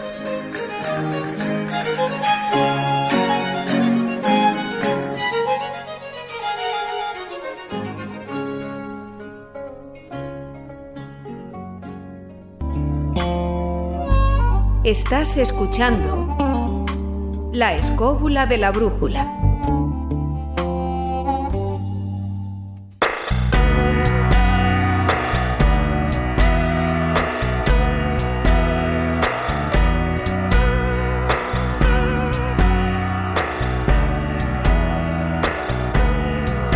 Y como decíamos en el sumario, el, el taller del pintor de hoy deambula un poquitín entre el mundo de la moda y el mundo y el mundo de la pintura y la unión entre ellos, ¿no? Porque bueno, entre todo lo que eran las diferentes costumbres y las formas de vestir tanto de la nobleza como la hidalguía, bueno, pues aparecen en muchos cuadros de los siglos XVI, eh, XVII, lo que podía ser la, esa edad del oro, ¿no? Esa edad de oro. Y, eh, y, que además eh, Marcos, bueno, pues fueron incluso también se ve en esas imágenes como si fueran fotografías, ¿no? Que fueron cambiados un poquitín por esa moda que también establecía el propio rey. Sí, precisamente eh, lo que hemos estado hablando y que ha estado comentando nuestro invitado Manuel es mm, precisamente que es que había que eh, expresar y, proyectar esa idea de nobleza desde dentro hacia afuera y esa, esa idea de, austeridad, de representación, de, respeto. Claro, tú pones, imagínate, ahí donde, donde entra mucho lo que es la, la vestimenta, puesto que había que salir en la foto. Y si hay que salir en la foto, ¿Qué era la foto de aquel tiempo? La pintura ni más ni menos. Y había que posar, y posar con una dignidad, con las mejores galas, eh, con los mejores paños que daban a entender tu poder adquisitivo, eh, incluso un alto rango que, bueno, pues puede ser eh, realmente, ya en esos dos siglos, estamos hablando del siglo XVI y XVII, vemos una evolución bastante curiosa, porque, claro, lógicamente, si tú pones a un montón de individuos en un patio todos desnudos, no los diferencias en absoluto. No los diferencias en absoluto. Por eso había que aparentar esa distinción, ese nivel, ese rango, etcétera. Es lo que decía Manuel precisamente cuando iban hasta cubiertos con la cara, ¿no? Lo, que se, eran esos logos, ¿no? Además que me ha, me ha dado un poco la idea porque mm, precisamente el diseño gráfico la señalética, todo lo que es el diseño gráfico de los logotipos, como decías tú, como decías tú, Manuel, empieza ahí. Quiero decir que ahí estamos viendo cómo nos distinguimos de los demás mediante colores, formas, que sea inmediatamente de un solo vistazo. No puede dar lugar a, a duda. Entonces, en lo relativo al vestido, que hacemos? Por ejemplo, a mí siempre me ha llamado la atención la utilización del negro. Una cosa como el negro, que es que era eh, sinónimo de luto, de respeto, incluso de sagrado. ¿eh? Lo sagrado es negro. Incluso en nuestra propia, nuestra propia iglesia, ¿no? las sotanas, todo esto, era como que eh, eh, esa idea de, respeto, de fíjate en mí, incluso lo que es el luto cuando fallece una persona, pues es lo que le pasó, por ejemplo, en los tiempos de, de, Carlos I, cuando viene a España en 1517 y es representante de ese imperio, Vale, pues muere su, su, su mujer, Isabel de Portugal. Eh, él antes tiene una, una bueno, pues unos tipos de vestimenta que por toda la corte, eh, porque claro, todos los individuos intentaban imitar al rey. Por lo tanto, lo que hacía el rey se desprendía en todo lo que es la pirámide esa que decíamos antes, ¿no? Entonces, a raíz de esa muerte de, su esposa, entra en una profunda depresión, en esa seriedad, y viste de luto. Entonces, le tenemos de las dos maneras. Tenemos al rey, al rey Carlos I, vestido absolutamente de negro, con esa boina, que eh, da la idea también política y religiosa de lo que es la contrarreforma. Entonces, curiosamente, el negro también es utilizado por los reformistas luteranos, con lo cual no había forma de distinguirlos, salvo, por ejemplo, eh, en, esa, en, esa, en esos momentos tumultuosos de las batallas que, divina toda Europa entre eh, eh, protestantes y católicos, en la, batalla esta de la matanza de San Bartolomé, que en ese 24 de agosto de 1572 todos los protestantes hugonotes que iban vestidos de negro fueron masacrados. Es impresionante cómo todo esto de esta forma, con ese vestido negro, que adoptan los dos bandos es curioso como, bueno, y paradójico a la vez. Eh, todos tenemos en la cabeza, con la, la, vestimenta del hidalgo, al caballero de la mano en el pecho, con su cuello de lechuguilla, que esto es muy característico de esta época, puesto que con el tiempo en estos dos siglos va creciendo y se va convirtiendo en algo absolutamente, eh, mm, veréis, eh, como muy importante dentro del vestido. Es decir, el cuello este, que también Velázquez nos lo muestra de una manera fenomenal, sirve para qué? Para separar la cabeza del cuerpo, para darle como un realce a la mirada, para casi como poner en bandeja la cabeza y proyectártela ah, para que tú veas el, rango, lo que te quiere eh, decir con la mirada esta, esta persona, ¿no? O sea, resaltaba todo lo que eran todas las facciones, ¿no? Eh, en este caso. Precisamente, imaginaos, y seguramente estaréis viendo Facebook, que estaréis viendo YouTube, que estaremos poniendo imágenes, esa mano en el pecho con esos puños, esa, ese cuello de, lechuguilla, lo que hemos dicho que enmarcaba. Eh, en las mujeres que teníamos, el efecto contrario, teníamos lo que es la gorguera, que era subía hasta arriba, y bueno, se les acercaba un poco y se les ceñía mucho la cintura, pero se le ponían unas cosas criminales como una especie de, de cartones o de placas forrados de cuero para, que, para disimular el pecho. Estaba mal visto tener eh, un pecho abultado, con lo cual era, bueno, pues eh, concretamente... Eh, lo sabemos, por ejemplo, un, un, cuadro que está en el Museo del Prado de Antonio Moro por María de Austria, que vemos con su gorguera y al final con esa lechuguilla que apenas te deja... Bueno, pues esto a los, a los hombres los hacía llevar el pelo corto. Llevar el pelo corto, ¿por qué? Porque no podías dejarte melena si tenías un cuello que se proyectaba por detrás de la nuca. Y luego, acordaros los, retratos o, representaciones de Cervantes que, nos han llegado hasta ahora con esa barba picuda que luego deja de utilizarse y es bastante, mm, bueno, pues representativo de esta, de esta, de esta forma de vestir. Eh, bueno, pues eh, entramos en esta historia del negro, pero eh, Previamente tenemos, no sé si recordáis los, eh, los trajes de Enrique VIII, pues lo que se hace es, por una parte, eh, anular un poco la feminidad con esto que yo os acabo de decir, pero la hombría, la hombría con la realeza, con la nobleza, lo que se hace es todo lo contrario. Eh, los sastres lo que hacen son estos jubones que son en forma de V con hombreras, tienen un ropón, una serie de, de, de calzones que le llamaban los greguescos, con unos cortes que le llamaban los acuchillados. Todo esto eh, servía para que el personaje posara con toda su hidalguía, proyectando su mirada, incluso hasta utilizaban por primera vez lo que hacen los fotógrafos hoy, poner el punto de vista de la cámara abajo para enaltecer, ensalzar, y se ponían como muy dignos. Y aquí os quiero contar que una cosa que me ha llamado la atención, pues poner un punto gracioso, que es la invención en el siglo XVI de la bragueta. La bragueta es un abultamiento eh, relleno de entretelas, que todos habéis visto en los retratos de la nobleza de aquel entonces, profusamente decorada y que, claro, mm, tenían al individuo varón, pues, pues lo hacían deambular por las cortes continuamente en estado de erección. No sé, no sé si lo habéis visto. Eh, Estaban bien dotados. Eh, bien dotados porque esa era la hombría, es decir, hombres absolutamente anchos, eh, su todo muy bien pertrechado. ¿Y esto, pues, dónde nos va a llevar a parar?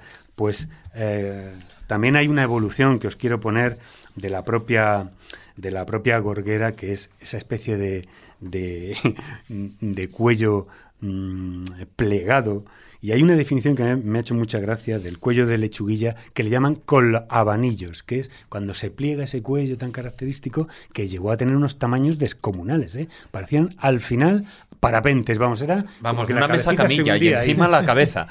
Pero a ver, muy cómodo no tenía que ser, ¿eh? es decir, según la, el cuello de lechuguilla con abanillos, eh, en su definición, es un adorno de lienzo afollado que se forma en los cuellos alechugados. También se deriva del término abanico y esta palabra proviene de ábano, que en su término que luego se le añadía lo que es la propia, el propio diminutivo. ¿no?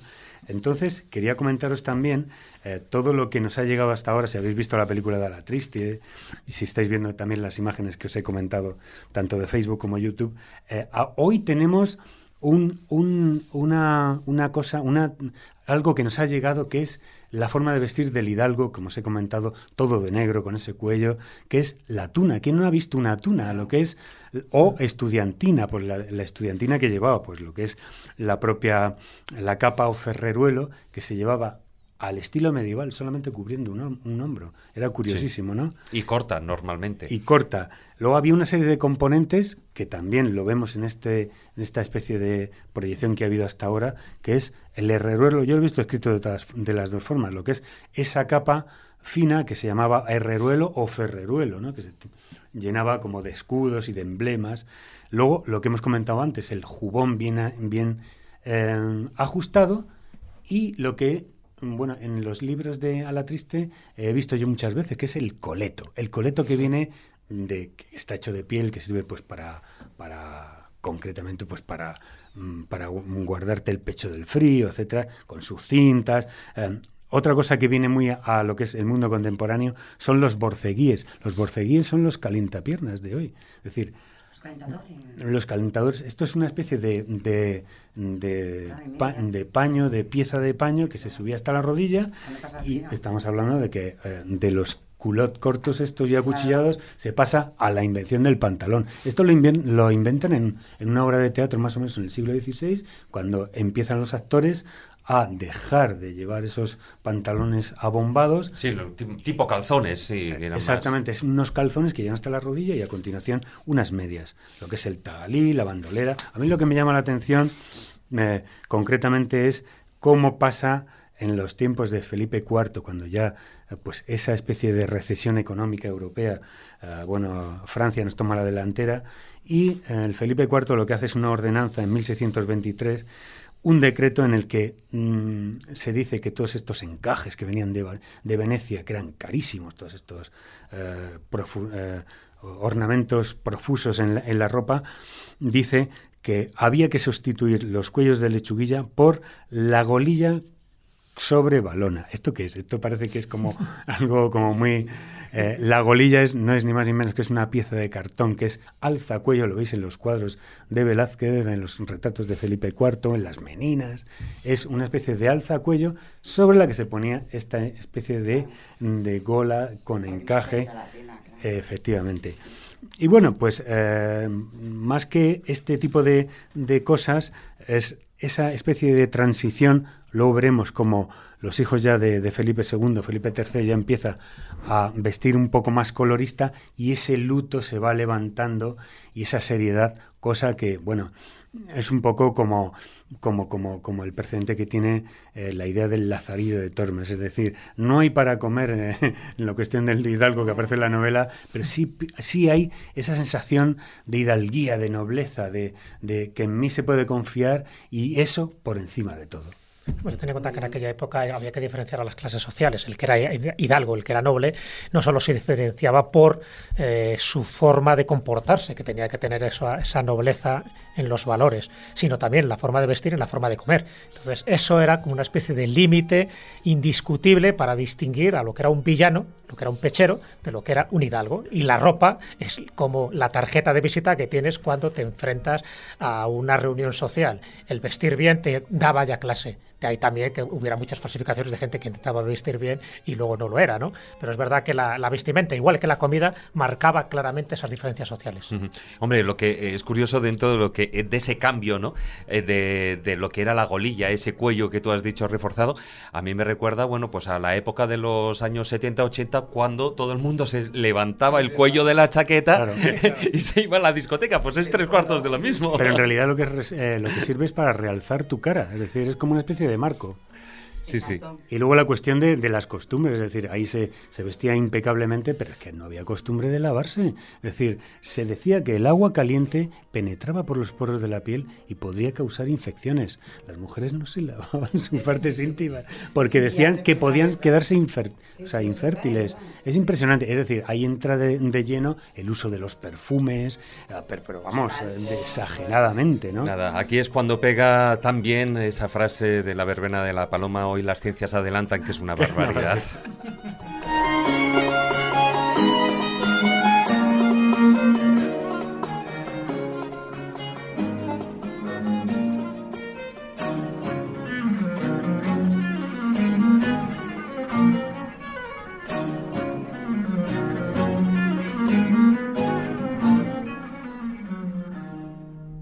Pues despedimos eh, a, nuestro queridísimo Marcos, a nuestro caballero pintor, que hoy nos abandona antes de tiempo ya con la tarea muy bien acabada. Sí, señor. Y un abrazo para todos.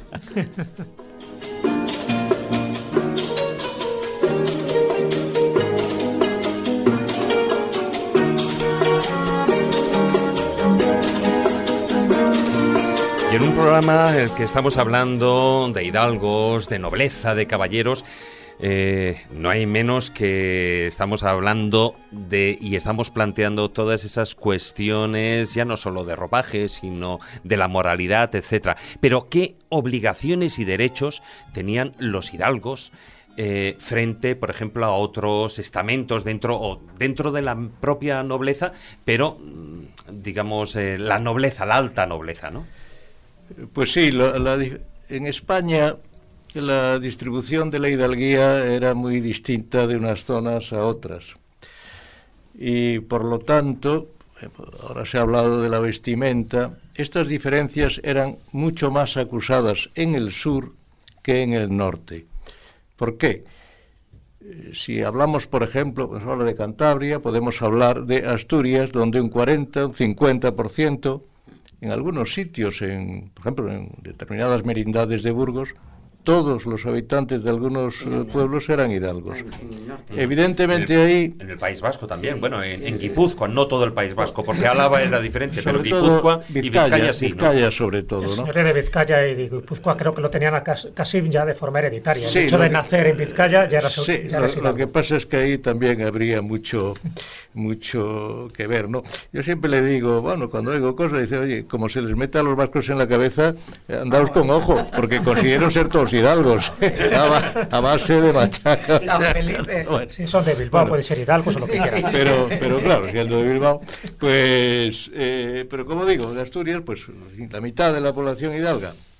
Pues evidentemente las diferencias, sí, había hidalgos ricos, pero los hidalgos económicamente no, no ricos y ejerciendo oficios normales, pues la diferencia no era tan notable. Ahora, si bajamos al sur, eh, donde eh, efectivamente casi todos proceden, o todos, de hidalgos del norte, pero se quedaron, tuvieron repartimientos en la Reconquista, en general es una hidalguía rica, a lo mejor la población hidalga pues es un 2%, ¿m? en Sevilla, en fin, pues estos hidalgos sí se distinguían mucho más en el, Claro. en el porte, en sus casas. Como eran pocos, tenían que etcétera. sobresalir. Porque eh, se habían quedado porque habían conseguido hacer una buena hacienda, ¿no? Pero lo que sí eran todos iguales era en su, en su legislación, digámoslo así, para entenderlo hoy. La nobleza tenía eh, unas obligaciones y derechos iguales para toda la nobleza, no había diferencia. De hecho, en los padrones se ponía fulanito de tal, hidalgo. Da igual que fuera rico, que pobre, era hidalgo. Y por lo tanto, ¿por qué se ponía así en los padrones? Porque tenían unos derechos y obligaciones que los distinguían de los que eh, casi nunca se utiliza la palabra plebeyo, se utiliza pechero, Pechero, mm. se utiliza del Estado general, del Estado llano, esas son la- lo normal en los padrones. Villano no se utilizaba. En general no. Pues tiene una connotación negativa, ¿no? Pero Claro. Sí, porque al final, claro, se parte como un villano. Un villano, sí. Que eso también, claro, se ha incorporado. Es, Sí. es que Claro, había igual que diferencia. pasa como es todo un hidalgo o todo un caballero, o decir es todo un villano, es todo un villano, eh, es claro. eh, siempre algo Vaya villanía Plebeyo, hecho, plebeyo ¿no? también es peyorativo, negativo, plebeyo. Se utilizaba prácticamente solo pues, para definir la caballería villana, Claro. pero sobre todo porque era caballería de las villas, ¿no? En fin, Sí, sí. tampoco entonces no tenía ese carácter. Pero las obligaciones fundamentales de los hidalgos era acudir a la guerra a la llamada del rey, eh, acudir a la guerra a costa del hidalgo, es decir, no pagado por, por el iba a decir por el Estado, entonces no se diría así, pero pagada por el rey, ¿no? Pues acudir a la guerra y luego ejercer en tiempos de paz aquellos cargos de gobierno de los concejos, etcétera, etcétera, era, eran sus obligaciones principales. Privilegios. Eh, pues tenían, por ejemplo, por eso se llamaba pecheros a los que no eran hidalgos, había determinados impuestos, llamados pechos o pechas, que estaban exentos los hidalgos, precisamente como contraprestación a esta obligación, sobre todo la militar, que en los primeros tiempos, eh, primeros siglos, eh, durante la Reconquista, incluso siglos después, era una obligación muy importante. Tenían que dejar su hacienda, su casa y acudir y acudir a la llamada del rey. Que algunos piensan que eso, bueno, pero eso era en la Edad Media. Yo tengo un padrón de 1762 donde entonces ya había un servicio militar, digamos, obligatorio. ¿eh? Se iba a los pueblos, a las aldeas, y se reclutaba a los soldados obligatoriamente mediante un sorteo. Se hacían cinco listas, bueno, mediante un sorteo, de ahí viene la palabra quintos, mediante un sorteo, eh, se- los hidalgos estaban exentos de ese sorteo. Entonces la gente piensa que estaban exentos de ir. No, es que recibían una llamada aparte. El- seguro. el rey llama a sus hidalgos Claro. porque por su honor De venir. acudirán a la guerra, Claro. a su costa. Pero en distinta posición. Eh, No, entonces lo que hacía, no, no, no. Estratégica sí, yo creo que sí, ¿no? Entonces lo que ocurría, y me, voy- y me refiero a un padrón, ya digo, de finales del siglo XVIII, en la guerra contra Inglaterra. Allí murió un antepasado mío, por cierto, a los 26 años. Y entonces se ve cómo van a, a casa de cada uno a anotar los hidalgos que hay y que acudan a la guerra. Y entonces dice, con armas y caballo el que los tenga. Yo soy de la provincia de Lugo y había que acudir a los puertos de La Coruña para embarcarse en la guerra contra el inglés, ¿no? O defender los ataques del inglés. Y entonces ves, fulanito de tal, de edad de 60 años, los hay que acudieron con más de 60 años entonces, acudirá con armas y caballo, como lo hicieron, siempre suelen decir, como lo hicieron sus antepasados. Otros pone, fulanito de tal, edad 70 años, o sea, está ciego y no podrá ir, pero mandará a su hijo. Bueno, así dice, pero por su pobreza no tiene armas ni caballos, acudirá a pie. Luego otro, 18 años, pues irá con armas y caballo. Hay toda una clasificación ¿ves? De, la ri- de los ricos y de los no ricos. Con lo cual... Entonces, eh, entonces eh, termino. sí, sí. Se formaron en Lugo 28 compañías de hidalgos. Eh, y para que veáis, los que tenían caballo, 4 de a caballo y 24 de a pie. Y, y bueno, y entonces pues a- acuden a esta guerra. Lo que sí ocurre es que estas compañías de soldados hidalgos al capitán lo elegían entre los propios hidalgos. Elegían al capitán y a los dos o tres oficiales. Es decir, las compañías de hidalgos luego formaban un tercio, lo que sería un regimiento, las 28 compañías, y solo iban hidalgos juntos. Pero por lo demás, iban igual que los demás soldados. Pero los hidalgos iban a su costa. Y muchos hidalgos vivían de, su- de la tierra y muchos trabajaban directamente en la tierra. Irse él y sus hijos y abandonar su casa por no se sabe el tiempo, pues era... Con lo cual ahí existen unos estereotipos eh, que bueno que han perdurado hasta ahora, sobre todo eh, dentro de lo que es eh, la nobleza, estereotipos sobre todo de la riqueza, etcétera, etcétera. Ah, Estamos diciendo, bueno, pues eh, muchos no tenían ni, ya ni el caballo ni tenían las armas, pero acudían por aquello de, de esa moral y de ese honor, ¿no? Y, y- y también esa parte de obligación que tenían para con el rey. Pero, em, con lo cual, ahí queda claro que ser noble o ser hidalgo no era sinónimo de ser rico. En absoluto, en absoluto. No, de hecho existía el término si los hubiere, Claro. referido al caballo y a las armas. Eh, se, se decía acudirá si los hubiere Claro. y se refería al caballo y a las armas. Normalmente lo que tendrían algún mulo para los trabajos del campo, pero un caballo en el sentido de formar una compañía de caballería, pues no, no los tenían muchos. Y, y por eso digo, cuanto más al sur, pues efectivamente más ricos eran. Más cuanto más al norte, pues había, había de todo. Luego, en cambio, tenían otros privilegios, muchos de carácter honorífico. Uno era no pagar determinados impuestos. Bien. Pero otros eran, por ejemplo, no poder ser torturados para confesar, porque era, era algo Era una innoble, ventaja. Era, era algo innoble, claro, claro que sí. No te dejaban tullido. No poder en la ser, Media sí, luego ya... Bueno, bueno, hasta, hasta los reyes católicos. no poder ser, otra cosa es que no te torturaran, pero Sí, estaba bueno. prohibido. Otra cosa era no poder embargarles las armas ni el caballo. Pobrecillo. Lógico, porque eran sus sobrinos. No podrían ser presos por deudas, Mm. sí, eh, por deudas, salvo que fuesen deudas reales. Precisamente una de las cosas que se cuentan es que como la Inquisición no podía entrar a torturar al, al hidalgo, al hidalgo, eh, fundamentalmente se había creado una especie, es toda una especie de leyenda, pero una leyenda que ha quedado hasta nuestro tiempo como casi, como casi eh, con visos de ser realidad que la Inquisición crea una especie de asociación que sería, que sería la Garduña, que estaría escondida y, y estos serían los encargados de torturar o castigar precisamente a los hijos de Algos. Luego otra, otra, otro privilegio que duraba muy poquito. Este era prácticamente un privilegio de segundos, ¿eh? nada más. Y era, no podían sufrir una muerte afrentosa en el caso de ser condenados a muerte. No podían morir en la horca. No podían morir en la horca, podían ser decapitados. Ni no garrote tampoco. ¿no? Por eso digo que duraba segundos. Un privilegio muy cortito.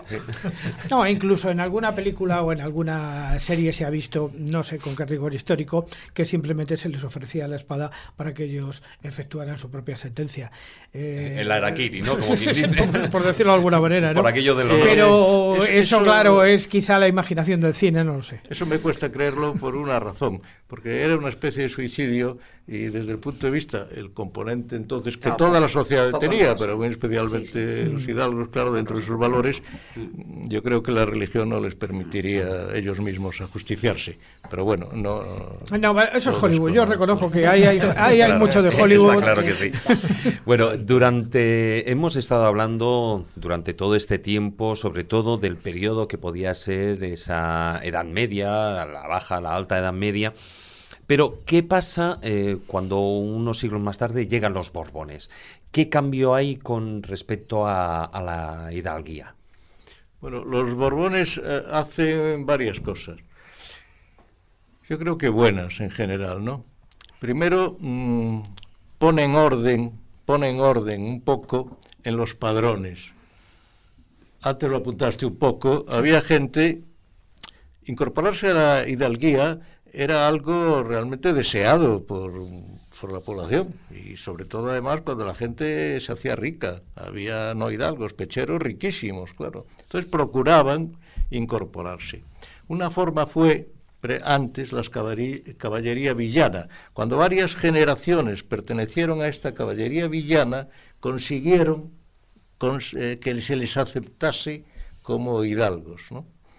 Pero, pero los Borbones lo que intentaron, primero, quisieron eh, hacer el ejército eh, mucho más eh, nobiliario entre los oficiales. Había de, aunque, como digo, había esta obligación de ir a la guerra, sin embargo, en el ejército regular había caído mucho el porcentaje de nobles que se incorporaban como oficiales. Los Borbones querían incorporar estos valores o principios propios de la hidalguía al ejército.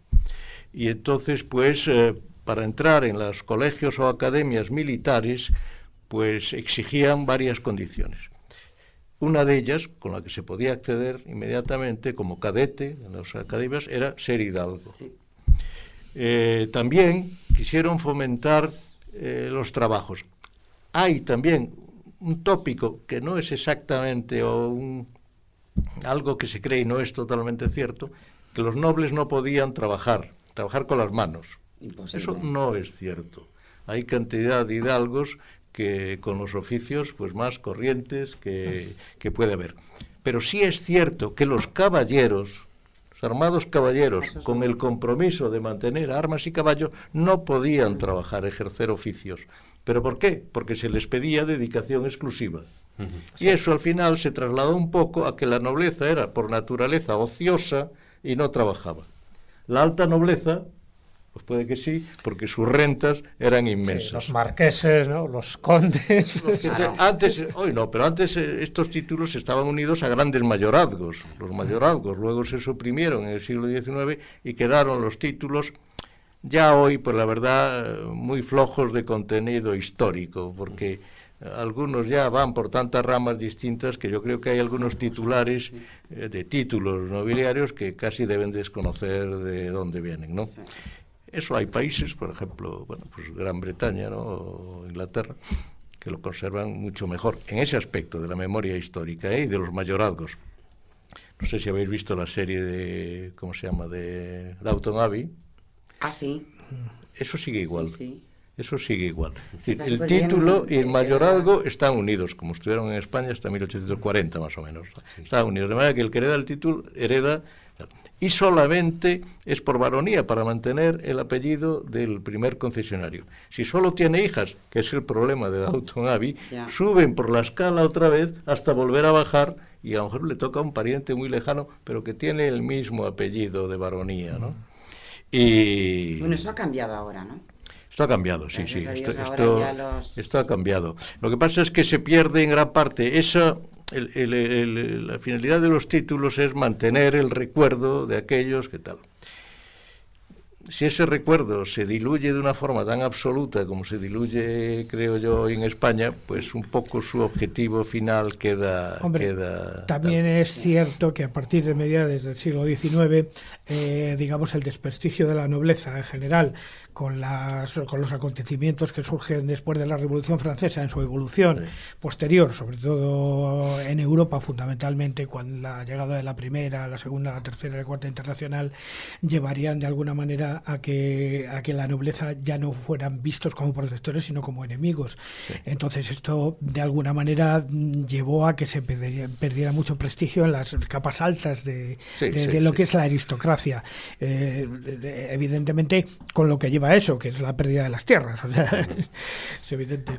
Sí, Jesús. que antes cuando hablaba de, lo- de los Borbones, de los sí, de- Sí, de los Borbones, bueno, también los quisi- Borbones. bueno, decía las órdenes militares prohibido oficios, bueno, pues otra de las disposiciones es, dicho rápidamente, di- dice que ningún oficio se tenga por vil, que todos los oficios son honrosos y tal. Para romper, para romper con eso. Y otra cosa que hace también para fomentar la industria es que dice que aquellos que mantengan durante tres generaciones, históricamente en la nobleza y en otras cosas, lo de las tres generaciones era muy importante. De hecho, antes, cuando se daba un título, normalmente no era por hechos de una persona, como puede ser hoy, sino por hechos de un linaje, de una familia que durante generaciones viene prestando servicios a la nación. Pues como decía, dice que los que mantengan una industria importante, si dice un poco cómo, pero en fin, importante, durante tres generaciones, le dice a su Consejo Real, pueda proponérseme para Mercedes incluso la de hidalguía. Y de hecho hizo hidalgos a varias personas que mantuvieron esas- una importante industria durante generaciones. Entonces es la que se llama, así se podía conseguir alguna hidalguía, y es la que se llaman de privilegio. Y, pero no es hidalguía mm, de sangre hasta que pasen tres generaciones heredándola. A la cuarta ya es de sangre. Bueno, en eso estamos, ¿eh? En eso Mientras estamos. es de privilegio. Y lo que hacían en algunas concesiones, esto son curiosidades, es que decía, te concedo la hidalguía en cabeza de tu bisabuelo. Con lo cual ya habían pasado tres generaciones. claro. Y ya era un hidalgo de sangre. Manuel, estás hablando de esas clases de hidalguía, esa hidalguía de privilegio, había hidalguía de beneficio, pero hay dos tipos de hidalguía que me llama la atención. Antes Marcos comentaba, cuando hablaba de la vestimenta, de la bragueta esa especialmente abultada. Pero, eh, Manuel, tú sabes bien que había un hidalgo de bragueta. Me gustaría sa- saber qué significa eso, a pesar del nombre. Sí, se le llama hidalgo de bragueta a aquella persona, cambió un poquito con los tiempos y según la zona, pero digamos, por ejemplo, que tenía seis hijos varones vivos. ¿Seis o siete? Es que de- dependía, un poco de las épocas ah. y de los sitios, y algunos dicen o 12 en total, pero bueno, que tenía muchos hijos sí. varones. Y entonces se le llama hidalgo de bragueta. En mi opinión, y en la de muchos, no eran tales hidalgos.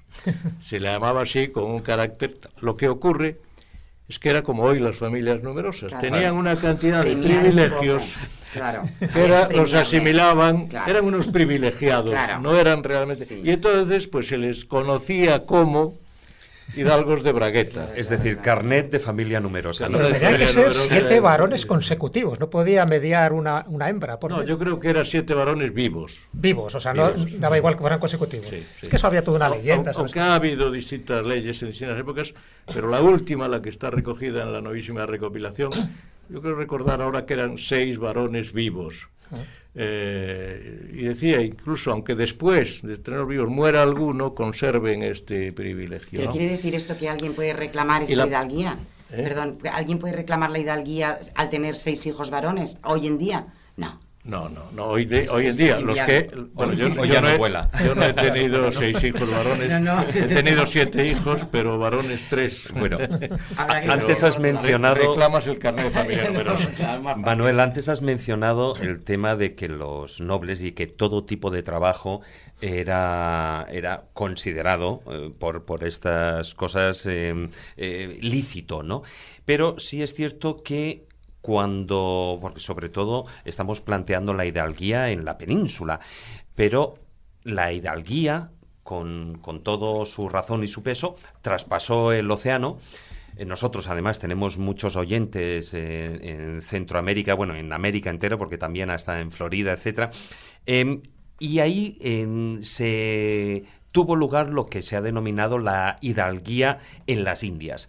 Y en esa hidalguía incluso habían algunos que em, salían de, digamos, de aquí, de España, de, de la península, y cuando llegaban allí no querían realizar ese tipo de trabajos con las manos me imagino que, y a ver si me lo puedes confirmar, con la idea de que el trabajar con las manos podía darles una mala imagen. Y entonces elegían otro tipo de, como una manera de reforzar esa, esa hidalguía, esa nobleza. ¿Es eso cierto? Es algo cierto y es algo no cierto. Algunos que, si- que me puedan escuchar en las Indias, ahora en Hispanoamérica, no les va a gustar nada lo que voy a decir, pero ¿qué le vamos a hacer? eh? Vamos a la, historia es la historia. Sí. No La hay- verdad es la Eh, verdad. a, a las Indias, en principio, en principio, eh, primeros años fueron muchos, digamos, de la Castilla del Sur, ¿eh? sevillanos, extremeños, donde el porcentaje de hidalgos era bajísimo. No lo olvidemos. Siglos más tarde ya fueron muchos cántabros, vascos, asturianos, etcétera, donde la proporción de hidalguía era muy alta. Entonces, ya digo, con ese estereotipo de los caballeros que no podían trabajar con las manos, y los del sur, que raro era el que trabajase con las manos, porque en general eran ricos, pues fueron allí con esa imagen. En, en las Indias no había distinción de estados, es decir, no había cargos reservados para hidalgos y cargos reservados para el Estado general o Estado llano. Cualquiera podía acceder a cualquier cargo. Sin embargo, aquellos que en las Indias hicieron fortuna, se empezaron, empezaron a ocupar los cargos relevantes de los concejos y de las milicias. Y entonces empezaron a argumentar, lo hacen hoy todavía, ¿eh? que ocupaban esos cargos porque eran hidalgos. Y no es cierto. Si no hay separación de estados, como en muchos concejos también castellanos, no puedes argumentar ocupar un cargo con decir que es por ser hidalgo, porque eh, no lo eres. Hago un inciso. Normalmente, donde hay separación de estados, había dos alcaldes. El alcalde de los hidalgos y el alcalde del Estado General. De hecho, cuando aquí decimos el alcalde de Móstoles, lo decimos mal. Hay que decir los alcaldes de Móstoles, Los. porque había dos, el alcalde por los del Estado Noble y el alcalde del Estado General. Son dos alcaldes. Pero eso no ocurría en, en- en las Indias. Y tanto es así que tuvo que salir una disposición, una ley, diciéndoles que los tribunales de las Indias no se entrometiesen en cuestiones de hidalguía, que quien quisiese reclamar de su hidalguía habría de acudir a las chancillerías castellanas. Sí, a la de Valladolid en concreto, ¿no? O Granada. O la de Granada, que la son las dos más importantes. Por lo tanto, y nosotros eh, que eh, todos los años eh, sacamos a concurso, vamos a concurso, un premio, otorgamos un premio sobre trabajos, heráldica, genealogía, nobiliaria, entregamos hace pocos años uno muy bueno que se titulaba Las Indias, hidalguía de facto e hidalguía de jure.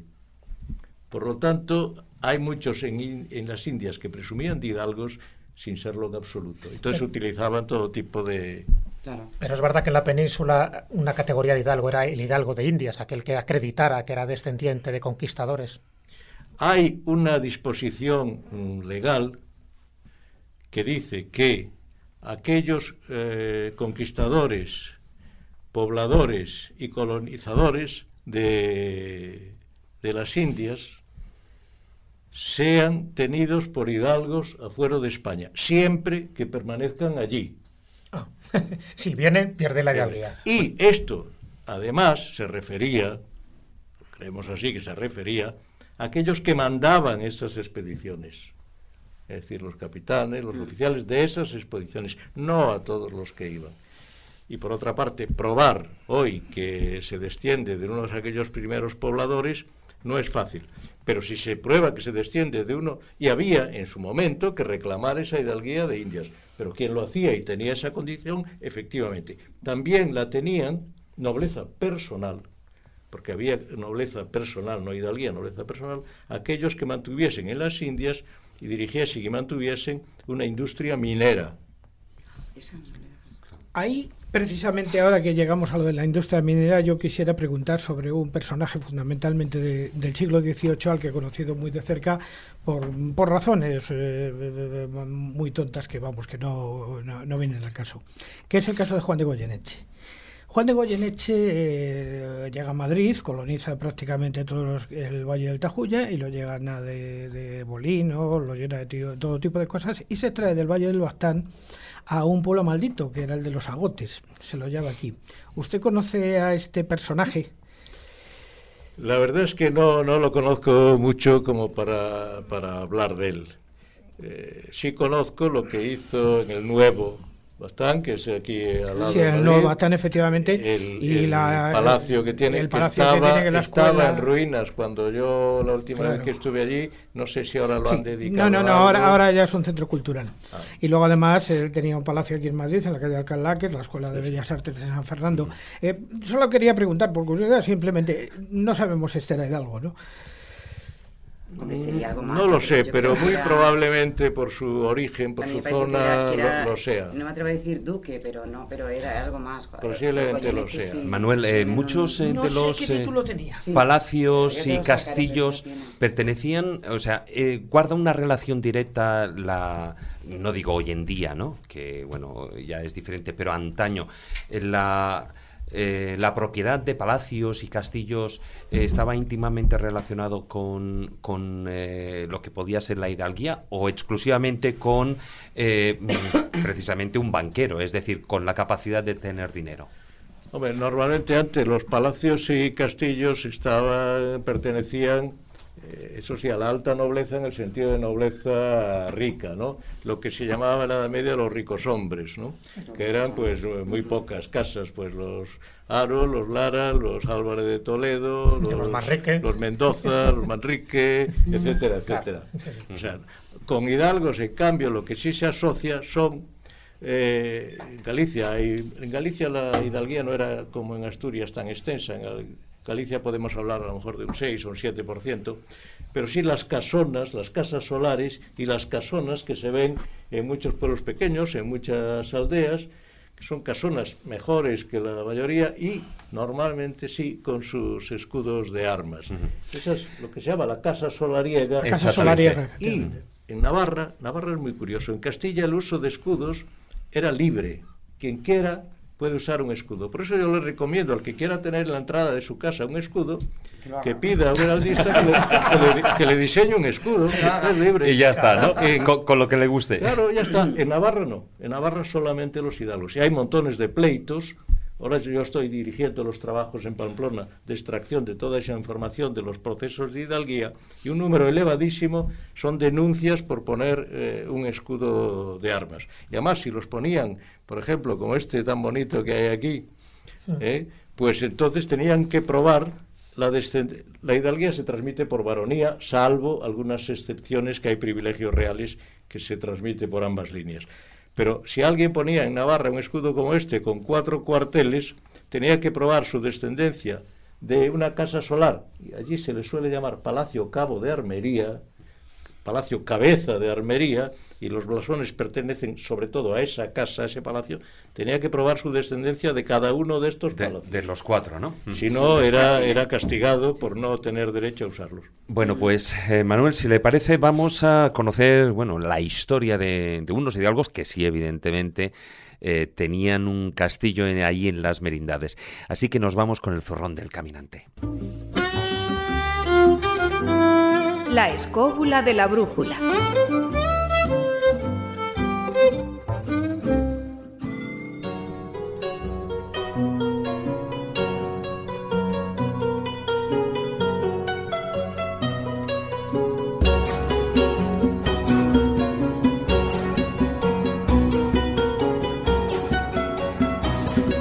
Érase una vez, Maese, que una familia de hidalgos, los porras, pues derivados, si no me equivoco mal, como muchas de las hidalguías, derivados de la reconquista, tenían un castillo. Efectivamente. Pero antes voy a contar cómo llegué a conocer este castillo porque la historia tiene su enjundia. Eh, como todo el mundo sabe, ya a estas alturas, después de tantísimos programas, uno se dedica al arte de, bueno, al arte, a como lo quería llamar de la espeleología. Entonces existe una localidad prácticamente desconocida a cualquier eh, español. Hablo de un centro que va varía desde Medina de Pomar hasta Espinosa de los Monteros. Hay una zona que es el Valle de Valdebezana. Y en el Valle de Valdebezana hay un pequeñito, pequeñito, pequeñito, pequeñito pueblo que se llama Virtus. Y que se llama Virtus, posiblemente su nombre vendría del Virtus romano, de alguna manera donde existe un pequeño castillo donde se asentaron o fue construido seguramente sobre la ruina de algún castillo anterior por una familia que parece ser que tenía origen francés antes de la Reconquista, que eran los Porras. Los porras llegaron aquí a la zona de Valdevezana y entonces enseguida se dieron cuenta de la inmensa riqueza que tenía aquella uh, zona por la riqueza de sus bosques, sus hayas y, la abundancia mm, de, de, materiales que podía ser perfectamente para equipar las tropas que en este momento estaban celebrando la reconquista. Y empezaron, digamos, una saga que se uh, asoció con la región hasta llegar a hasta llegar prácticamente a nuestros días. Y diré por qué, porque un día yendo a la cueva que llamamos Cova Negra, que está justamente en la localidad cercana a Virtus de Cubillos del Rojo, por cierto, una cueva que es famosa mundialmente, excepto en España, porque es donde se hizo eh, la secuencia de la cueva de Conan el Bárbaro por parte de Arnold Schwarzenegger. Efectivamente, de hecho, todavía quedan allí los hierros y las piezas de las poleas que se montaron para. Es una. Vamos, que no hicieron una limpieza adecuada. Sí, es, es una cavidad de unos aproximadamente 25 metros de diámetro por 35 de profundidad que da lugar a un car subterráneo muy abundantes en la zona, por cierto, porque estamos en una de las zonas de España donde podríamos abrir que hay dos Españas, que es la de dentro y la de fuera. Pues un día despistados llegamos a este pueblo de Virtus y vimos este castillo y allí había un hombre pues encargado de sus ovejas, de sus ganados y estas cosas que decía eh, nos empezó era un hombre muy mayor, le invitamos ahí con una bota de vino y estas cosas, y él nos empezó a contar que él venía de una familia muy antigua que era la familia de los Porras y que ellos habían sido hidalgos. En tiempo muy antiguo, tiempo muy antiguo. Yo entonces todas estas cosas no, no, me importaban demasiado, pero sí me quedé de alguna manera con esa idea y una vez eh, regresado y cuando me acordé del asunto empecé a investigar y me di cuenta de la historia fascinante que había en toda aquella zona, una de las zonas más bellas por cierto, de la zona que es limítrofe, como todas las merindades, entre Cantabria y, Burgos. Eh, un lugar verdaderamente espectacular, bellísimo, no solamente por eso, donde además hay un lugar que nosotros los espeleólogos le llamamos la cima comparada, que está justo al lado de la cueva de Cova Negra, donde mm, ha habido habitualmente usos, de los pastores, han encerrado allí el ganado en esta especie de torca, y está llena de dos tipos de setas, unas deliciosas que tienen un nombre extraño, pero a los micólogos no creo que les sorprenda lo más mínimo, a pesar del nombre que son exquisitas, que son las cagarrias, pero que hay que saber distinguirlas bien de otras que hay allí, que son mucho más vistosas y mucho más bonitas, que son eh, amanita faloides y que son absoluta y totalmente venenosas. Por lo tanto, eh, como es un lugar tan alejado, bueno, y los micólogos de la zona lo conocen perfectamente, no creo que se vayan a equivocar. Pero si alguien va por allí, pues posiblemente eh, se equivoque y ah, si no entiendo muy bien de setas... Mejor que no la coja. Que no las coja. Y ya que estamos en un programa de guía y que uno tiene las costumbres que tiene, hace muchísimos años, como todo el mundo sabe, un poeta español, uno, un poeta español de, digamos, de filiación anarquista de todos los tiempos, que fue León Felipe, escribió una canción nada menos que al hidalgo de los hidalgos en España, que es eh, el ingenioso hidalgo Don Quijote de la Mancha. Y todo el mundo conoce la famosa versión que hizo Juan Manuel Serrat de este tema. Yo tengo otra versión. Otra versión que hice más adelante, basado quizá un poquito también la de Serrat, pero la mía. Por la manchega llanura se vuelve a ver la figura de Don Quijote pasar. Y ahora ociosa y abollada van el rucio la armadura, vi ocioso el caballero y sin espaldar, va cargado de amargura y que allá encontró sepultura, su amoroso batallar va cargado de amargura que allá queda su ventura en la playa de Barcino frente al mar. Por la manchega llanura se vuelve a ver la figura de Don Quijote pasar, va cargado de amargura. Ha vencido el caballero de retorno a su lugar. ¿Cuántas veces Don Quijote por esta misma llanura y en horas de desaliento yo te miro pasar y es así este grito, hazme un sitio en tu montura y llévame a tu lugar, hazme sitio en tu montura, caballero derrotado, que yo también voy cargado de amargura y no puedo batallar.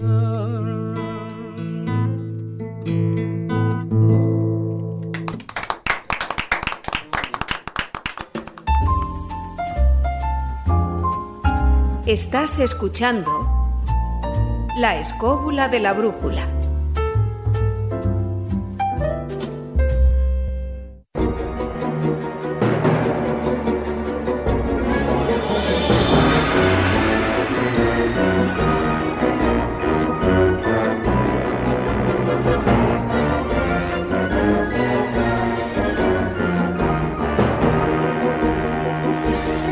Música, como no, nos lleva a hablar de tumba en tumba que aquí tenemos a Marta esperando, sacando el pico, la pala, Todo lo que haya que sacar. todo lo que haya que Ya sacar que de esos, de esos ¿eh? lugares de sepelio, ¿no? Esa heráldica Sí, sí, sí, eh, que nos podemos encontrar desde, bueno, escudos, blasones, etcétera, etcétera, en, en muchos panteones. Tengo dos cosas. Primero, una primicia, que la tengo aquí escondidita.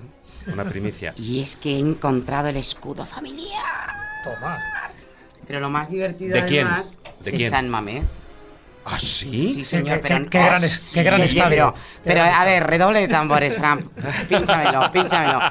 Porque lo más alucinante, bueno, a, a lo mejor soy una pechera de estas pretenciosas, pero lo, lo más divertido es que habla del linaje, como decía Manuel al Ya principio. te han engañado. No, no.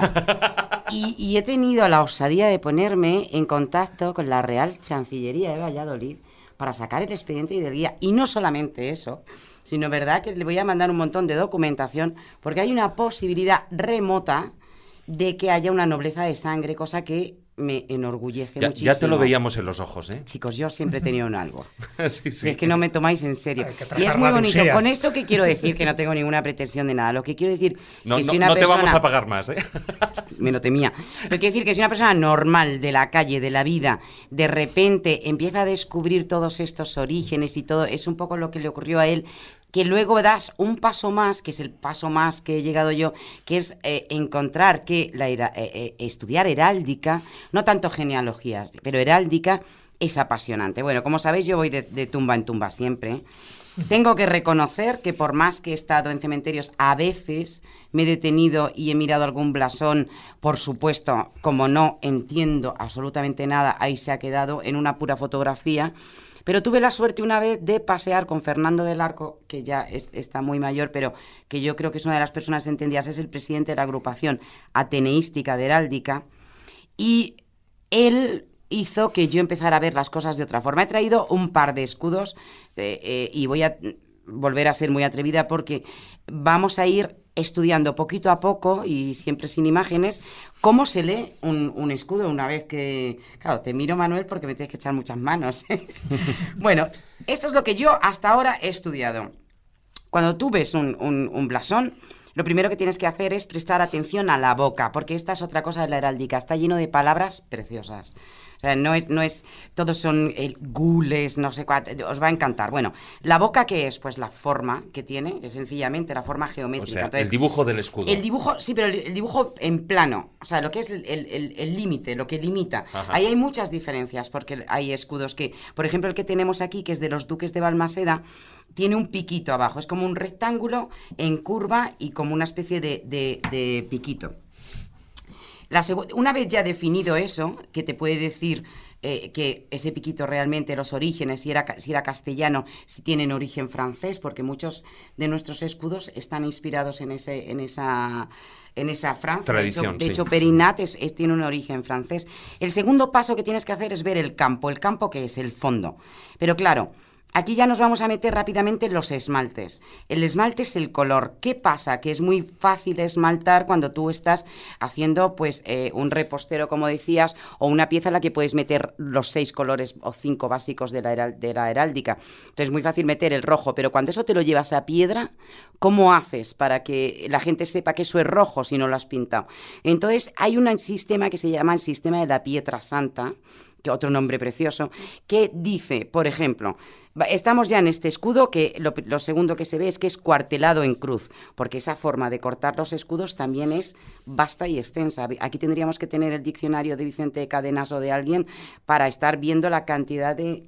Un detalle. Ah, ah, Sí, no, sí. no, que quería, digo, ya, ya metió la pata, ya me voy a poner aquí el No, tachón. no, no, no, es para luego poder decir por qué se cortan los escudos como se cortan. Pues ahora mismo, La no hay problema. Lo A ver, ir Manuel, sí, sí, mano sí, sí. mano, No hay Pero lo voy a explicar. Muy bien. El, el- el escudo, los escudos medievales antiguos se hacían en madera, a veces forradas en cuero, piel, pero se hacían de madera. Y entonces se reforzaban con una serie de barras de hierro, con unos clavos, ¿no? Ajá. Haciendo esta forma. Esto que y esto se llama la bloca. La, bloca. sí. Cuando se empezó a pintar en los escudos las armas, pues las particiones se siguieron las que marca la bloca. Ah, de ahí viene. Ah. Que marca la bloca. Entonces tú cuando veas escudos, verás que siempre están divididos o en la mitad siguiendo esto, o, o cortados, que es partiendo en dos partes, cuartelado en cruz, cuartelado en aspa, etcétera, etcétera.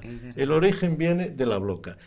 Y el primitivo escudo de Navarra que usaron los reyes de Navarra, creo que fue Teobaldo I, era un escudo con una bloca, nada más. O sea, que Pero no si son lo ves de cadenas. lejos, con el tiempo, parecen unas así, cadenas. Parecen Claro, unas cadenas. Entonces han dicho, inventado la leyenda. Claro que Perdóname la sí. No, no, no, interrupción. para nada. si lo Pues que has quiero- desmontado un mito, ¿eh? Lo que quiero yo es esto. No, no, que haya esta conversación mucho más interesante, sobre todo para, para los oyentes, porque es, es difícil eh, todo, la- todo el tema. Luego ya le vas cogiendo el, el truquillo. Bueno, otra cosa más in- interesantísima son las figuras. Entonces, aquí viene estudiar muchísimo, porque claro, figuras hay, hay mucho, que los, que los llaman muebles, de hecho. Bueno, no, no a todos se le llama mueble, pero bueno, en este caso podemos encontrarnos unas torres, eh, un pino con un jabalí, eso podía ser ese origen vasco del que hablábamos antes, podía ser. Eh, es verdad que se me ha olvidado decir que el escudo se lee de diestra a siniestra, que no corresponde con nuestra izquierda y nuestra derecha, porque el caballero, al agarrar el escudo de esta manera, cambiaba. Entonces, nosotros tenemos que empezar desde la izquierda del escudo según lo vemos. Esto a lo mejor no se entiende muy bien, pero bueno. O sea, bueno, vamos a pues quedarnos como con- se hace una lectura, una Sí, lectura de un revés. libro. Bueno, pues, De pues sí, realmente derecha, es un poco así, es Claro. verdad. Entonces, e- exacto, la lectura la Me haríamos de esta que será forma. de izquierda a derecha y de arriba a abajo. Lo que se hace es, eh, lo, pre- lo prioritario es lo que está a la derecha, pero a la derecha siendo escudo. ¿eh? Ahí soy está. este. Claro. Claro. O sea, sería Es como esta cuando parte. se dicen con las banderas, la bandera de España a la derecha. Pero es a la derecha siendo bandera, Claro. no mirando a las banderas, como se dice. eh, las mujeres, bueno, esto es- será muy antiguo, a lo mejor ya hay quien dice que no se debe hacer, pero las mujeres se llevan a la derecha, pero Sí, a la derecha mirando, no Sí. mirando a la mujer. No mirando a la mujer, es verdad, es verdad. Vale, entonces, luego tenemos el, el- el- bueno, lo que hemos dicho de los esmaltes que son muy bonitos. Si vemos esta derecha de este escudo, bueno, perdón, esta siniestra de este escudo, vemos que eh, dice eh, dos torres, se leería parecido a esto. Eh, Manuel lo leerá mejor, pero decía dos torres eh, a- con una banda de oro, porque claro, a- es una banda que atraviesa. ¿Por qué digo de oro si es piedra? Porque tiene puntitos. Nosotros ya hemos aprendido que lo que tiene puntitos es oro. Lo que es liso, exactamente, lo que es liso es plata. Y lo que es gules, que viene de una palabra francesa que significa la fauce del león, es rojo. Y son estas rayitas pequeñitas horizontales. Plata vertical sería sable, no. Sable, sable no es ve- la raya Plata. vertical. Ah, no, la- es- Sable esto es gules. Esto es gules, es exacto, gules. eso es. Y el otro sería oro. Y bueno, luego hay otra cosa muy interesante, que es lo que llamamos el timbre. Entonces, en el timbre, que es lo que hay arriba del escudo, Sí. solemos colocar o bien los yelmos o bien las coronas. Las coronas. Eso es. Entonces, en este caso estamos hablando de duques. ¿Por qué sabemos que son duques? No estos son duques, ay Dios mío. Un conde. ¡Es conde! Pues fíjate... que, es que lo esconde bastante bien. No, pues fija- fijaos la equivocación Me ha tan enorme. chiste, ¿eh? No, no, porque en el, en, el, en el cementerio de donde yo he sacado esta fotografía, el, el- el debajo, que ahora no lo leéis, pero pone duques. Es curioso, o sea que a veces Bueno, hay se que- elevaron la no hay ni siquiera Se- que le elevaron la se categoría, elevaron. pero bien, vale. O el que hizo el escudo, el, el- el artesano, pues no lo hizo bien. No lo Le- hizo bien, Le que puso también. equivocada la corona. Claro, no, no, pero es un, ¿Eh? es un error imponente, porque claro, aquí, por ejemplo, hay grandes diferencias en lo que es este pequeño dibujo, este, este es un dibujo eh, a, pu- a pluma, donde se ven todos estos detalles, y luego en el original que está allí hay diferencias. Sabemos que se trata de un militar porque fuera del escudo ha colocado un tambor, un cañón, unas bombas, una espada. Creo que sabemos que es grande de España porque ha colocado un paño. ¿Puede ser eso? Pu- puede es que ser. tengo dudas yo con, Pero con lo es- del- esto que se llama manto Sí, por el manto. puede ser por distintas razones. El manto que envuelve, digamos, El- a todo el escudo. manto. Es, es como una capa, pero colocada de esta manera alrededor. ¿no? Alrededor. Entonces hay el manto de Grande de España, que es un manto de color rojo, que normalmente está coronado con una corona de Grande de España, que, Que no, no- es esta. que no es esta. Y si es un conde, entonces la corona de conde se suele poner dentro, aquí, para saber que es un conde y que es Grande de España. Pero puede ser que el manto no sea de Grande de España. Por ejemplo, si tú eres caballero de Carlos III, puedes colocarte el manto de caballero de Carlos Y- III. Y, y sí, y puede ser por este Y collar. puede que es ser por alguno de estos collares lo que le ha permitido colocar Poner este ese, manto. claro. Pero De claro, todas así, maneras, como no tiene colores, Pensar pues no que esto distingue. nuestros oyentes es muy difícil Bueno, que se lo puedan perdona, estar por imaginando. supuesto, por supuesto. No, no, estoy totalmente de acuerdo. Ponerlo en internet. Sí, Sí, sí, sí, pero no sé así- cómo Marco se apaña cuando tiene que, que- que hacerlo con los cuadros, porque Pues yo fíjate, me tú que también eres loca. pintora y artista. Sí, Pero sí hay pero- una cosa importante en, en este tipo de representaciones, que demuestra la evolución de la heráldica. ¿Ah, sí? Dijimos que la heráldica se difundió sobre todo, ayudó, no fue, no fue solo por eso, fue porque se puso muy de moda y en los ropajes tenemos algunos eh, dibujos, iba a decir fotos, fotos no, pero dibujos de Alfonso X con todo el ropaje lleno de castillos y leones. Bueno, como ejemplo eso, ¿no? Se ponía en todas partes. Pero luego, enseguida, lo- los, caballeros, cuando se cubrieron la cara, empezaron a llevarlo en sus escudos y así se distinguían unos de otros en las batallas. Al menos se distinguía porque si eran del mismo linaje, todos llevaban el mismo, pero sabían que eran caballeros de ese linaje. Claro, como las camisetas en un equipo de fútbol. Es exactamente igual, exactamente igual. O, o las pinturas en las motos, cuando, cuando no hace falta ver Sí. quién Ah, va dentro, claro, claro. porque va tapada la cara, Claro, claro, pero sabes sí. quién es por la, Sí, la- sí. la pintura de la moto y por el número que lleva, sabes quién es. Bueno, pues igual hacían los caballeros. Pero claro, entonces tenían que llevar un escudo muy sencillo. Por No, ejemplo, No esto, que esto es muy historiado. Y- y- este y- y quizá, no- y- y no te el digo, de. Perinat, que es más sencillo. Estamos hablando de un escudo que tiene un esto. león arriba y tres y estrellas lo abajo. normal es que llevasen solo uno. Si cogéis, si veis en los palacios, en las tumbas, por ejemplo, la tumba de Alfonso VIII y la, la Leonor Plantagenet, él tiene un castillo y ella tiene eh, los tres eh, leopardos de los Plantagenet, nada más. Si tú te vas a cualquier sitio de los Mendoza, pues tienen el escudo de los Mendoza y nada más, A los porque si no, ya me dirás cómo les distingues. Es imposible. Pero- a cierta distancia menos, claro. Cuando Claro, se terminó eso de las batallas con escudos para conocer a los guerreros, Viene todo este lío. esto se eh, empezó a convertir en una marca de honor, de prestigio. Y entonces la gente empieza a llenarlo. Aquí solo hay cuatro, pero podría haber, bueno, hay cuatro. Este ya está compuesto a su vez de Sí, dos. de dos. Dentro de Este las igual. divisiones del Dentro de propio las de- divisiones. del Dentro escudo. del Sí, escudo se hacen multitud de divisiones, lo que se llama cuarteles, y se empiezan a, a pintar las armas de 4, 8, 16 o 32 linajes. Con relación al uso originario, eso Claro. no tendría sentido. No Claro. sabrías eh, Porque quién no se viene ahí. distingue. Claro. ¿Quién viene ahí? Y luego más encima, metas, peor. y luego Y luego encima, añadido las condecoraciones todas. claro, y luego encima Sí, sí. alrededor, que ya no son las armas del escudo, las armas del linaje, se le añade aquello que es propiedad del que usa en ese momento ese escudo y que dan una fotografía de su posición social. Eso es. Y entonces te dice que, por ejemplo, que es grande de España, o que es caballero de Carlos III, Sí. y que tiene el toisón de oro, y que Sí. tiene la orden de Isabel la Católica, muchos Todas, todas las que son de sí. órdenes militares, ves por detrás, Sí, sí, sí. acoladas, se dice Sí, sí, la sí. cruz de la orden militar. Es decir, esto ya se convierte en todo un historial personal, no ya es un escudo para reconocerlo a distancia. Claro. Y no hay cierta parte de, digamos, de... eh, una persona que lo ve desde fuera puede decir, qué pretencioso. Muy pretencioso. Es que es lo que se busca, Es que es- precisamente. es que es lo que se busca. Demostrar el linaje, demostrar Claro. la nobleza Claro. y demostrar Dejó- que procedes de muchísimas familias nobles. dejó de ser una imagen tuya a distancia para presumir. Y mucha gente lo llena de cuarteles, y no de los cuarteles de su padre, su madre o de los cuatro abuelos. No, si encuentra que un quinto abuelo También era un. Mendoza, ¡pum! Te lo zafa. Ahí, ahí que va, ¿no? Claro, Bueno, Imposible. ahí va. Dentro de la simbología heráldica, ya que estamos aquí con un experto en la materia, me gustaría preguntar por dos que me llaman poderosamente la atención desde hace muchísimo tiempo y de los que hemos discutido otras veces. Uno sería el dragante, Dragante. el dragante, y otro sería la escama.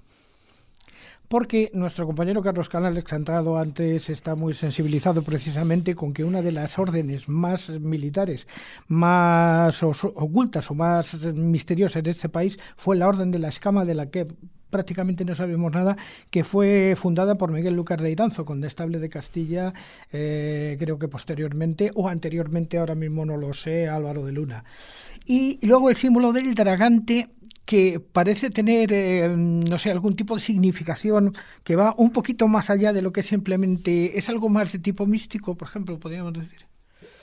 Antes me referí a que en los siglos XVII, XVIII y XIX se inventaron significados para todo, para cada una de las figuras, para los colores, para la posición del escudo, para las rejillas que lleva. Ah, sí, sí, es verdad. Y ahora hay toda una norma, una ciencia, se complicó el lenguaje, Sí. que si lees descripciones de escudos más antiguas es un lenguaje mucho más sencillo, pero ha hecho como todo, como se hace en economía, todo en inglés, para que el que no sea de ese gremio no, Sí. no se entere de nada, ¿no? Pero y todo yo mm, pongo muy en duda cualquier significado que se le quiera poner a cualquier símbolo. Yo creo que sencillamente fue un gusto de la época y muchos por imitación. Había la orden de la banda, yo creo que fue Juan II, me, me puedo equivocar en esto, pero no importa, ¿no? No. La orden de la banda, que era muy importante, por eso en la época se ven, y entonces eh, se le había puesto esos dragantes, esos dragantes, muchos de ellos importados, de- puede ser, pues, pues de, de- de- teóricamente de San Jorge, del dragón, entonces lo ponen como, bueno, la orden de la banda, puede ser por, por, por todas estas cosas. La escama, eh, la escama, sin embargo, fue también una divisa, en principio fue una divisa que utilizaba, y ahora no me digáis que rey porque no me acuerdo, pero más o menos alrededor de los reyes católicos, un poco antes. Era, fue muy, muy, muy propio, y eran cosas personales, no armas de linaje, utilizar divisas.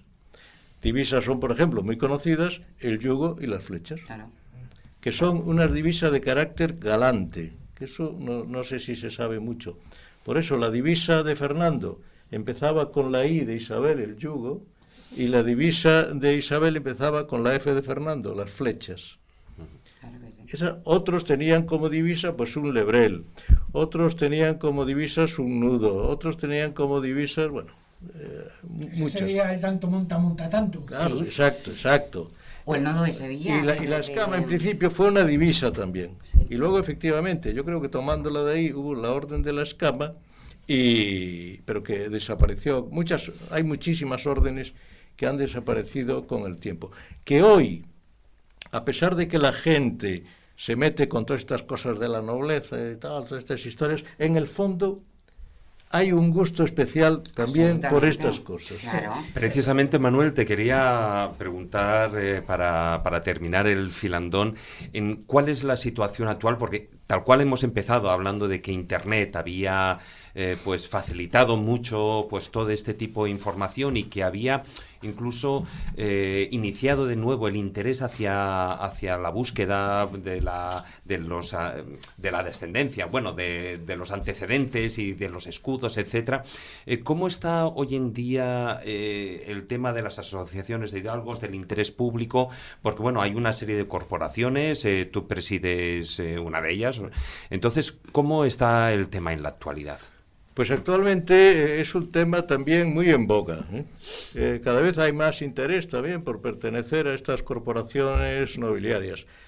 Las hay, Hidalgos de España nació en el año 54. La asociación, entonces se llamaba Asociación de Hidalgos Afuero de España. Como la gente lo de afuero dice, ¿pero eso qué es? Bueno, es según las leyes de España. pero lo hemos quitado y nos dieron el título de Real, pues Real Asociación de de España. Además, eh, perdona que te interrumpa, eh, asociación a la cual también pertenecen eh, nuestro actual rey, si no me equivoco, que en su momento cuando era príncipe entró, y, nuestro rey emérito, Juan Carlos. Y la reina emérita también. Sí, sí, pertenecen, sí. Y no le pedimos pruebas, pusimos hidalgos, hidalgos notorios. Venga, vale. Es como el valor, se le supone ya. Pero nosotros nacimos con una idea, y es agruparse los primero para recordar y, y estudiar y lo que era la figura del hidalgo. Si decíamos que a finales del siglo XVIII había 500.000, Imaginaos cuántos hidalgos puede haber hoy. ¿Cuántos habrá? Pues desde luego entre uno y dos millones de personas son hidalgos. No lo saben, porque no la memoria familiar se ha perdido. Como ya. los padrones, porque eh, en eh, después de las Cortes de Cádiz se fueron suprimiendo, que no fue todos de golpe, poco a poco, los privilegios de los hidalgos, pero no tal condición legal.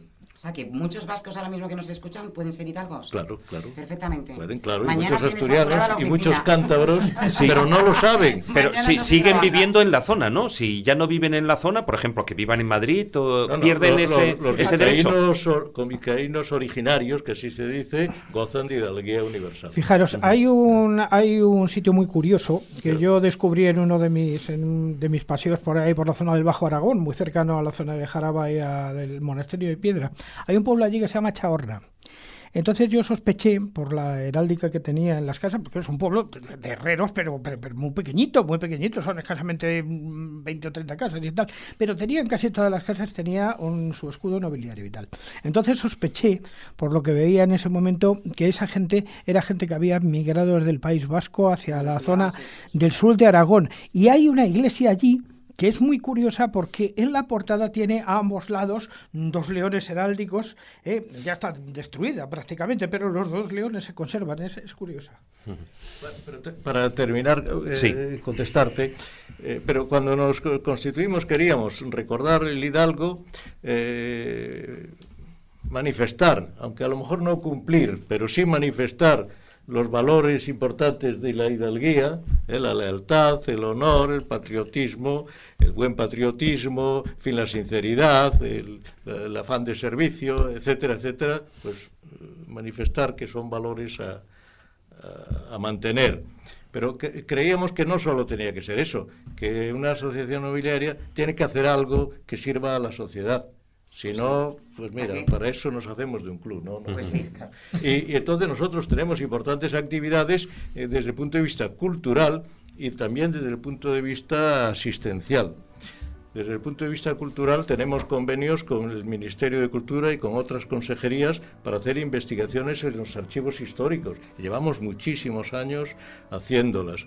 Eh, tenemos cursos, organizamos ciclos de conferencias.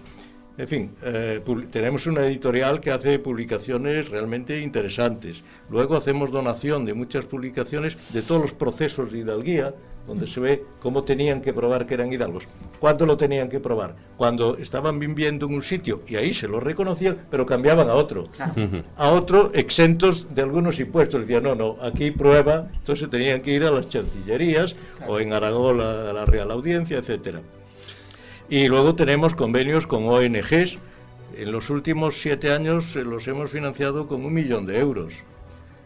Tenemos dos residencias para mayores y estamos empezamos ahora a construir otra para atender a la gente no solo con unos precios muy bajos y con convenios con la comunidad, sino con la dignidad que se debe atender a una persona mayor. Pues con ese trabajo de esas referentes de, conducta y de ayudas sociales que, estáis manteniendo en, la, asociación y en la fundación también, pues eh, con eso despedimos el filandón.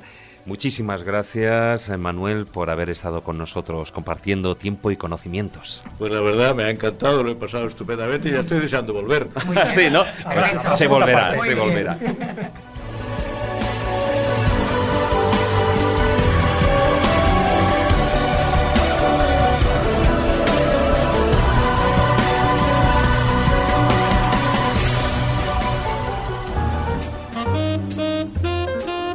Síguenos en redes sociales. Estamos en Facebook, en Twitter y en YouTube. Solo tienes que buscar la escóbula de la brújula.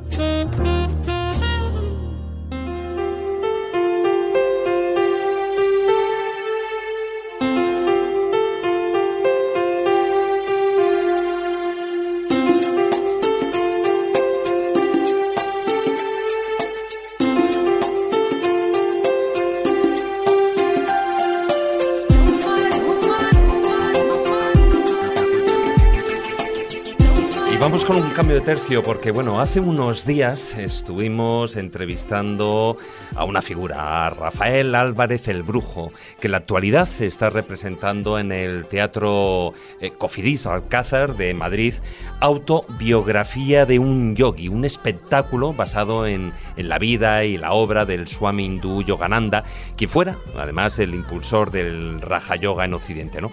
Bueno, en la, la obra, el espectáculo es un trabajo impresionante Rafael Álvarez el Brujo es un verdadero crack en, la escena, es, es una pasada verlo sobre el escenario y además Jesús se trata de una obra que tiene mucha enjundia. Mucha enjundia. Yo creo que cualquiera que le esté interesado en el camino de la espiritualidad, antes o después se va a encontrar con esta autobiografía de un yogi, de Yogananda, que en el fondo es unas vivencias, esa biografía que él escribió y que cuenta todas sus peripecias, tanto naturales como sobrenaturales. Para mí, lo que está haciendo Rafael Álvarez el Brujo es toda una machada, es toda una rareza, porque llevar al teatro esta obra, que a mí en principio pues pensé que nadie se podía atrever ¿no? a representar en escena, es verdad que luego no la representa como tal, en fin, no, adelantamos contenidos, Exacto. Pero, pero es algo más que una representación teatral, eso nos lo confirmó Rafael.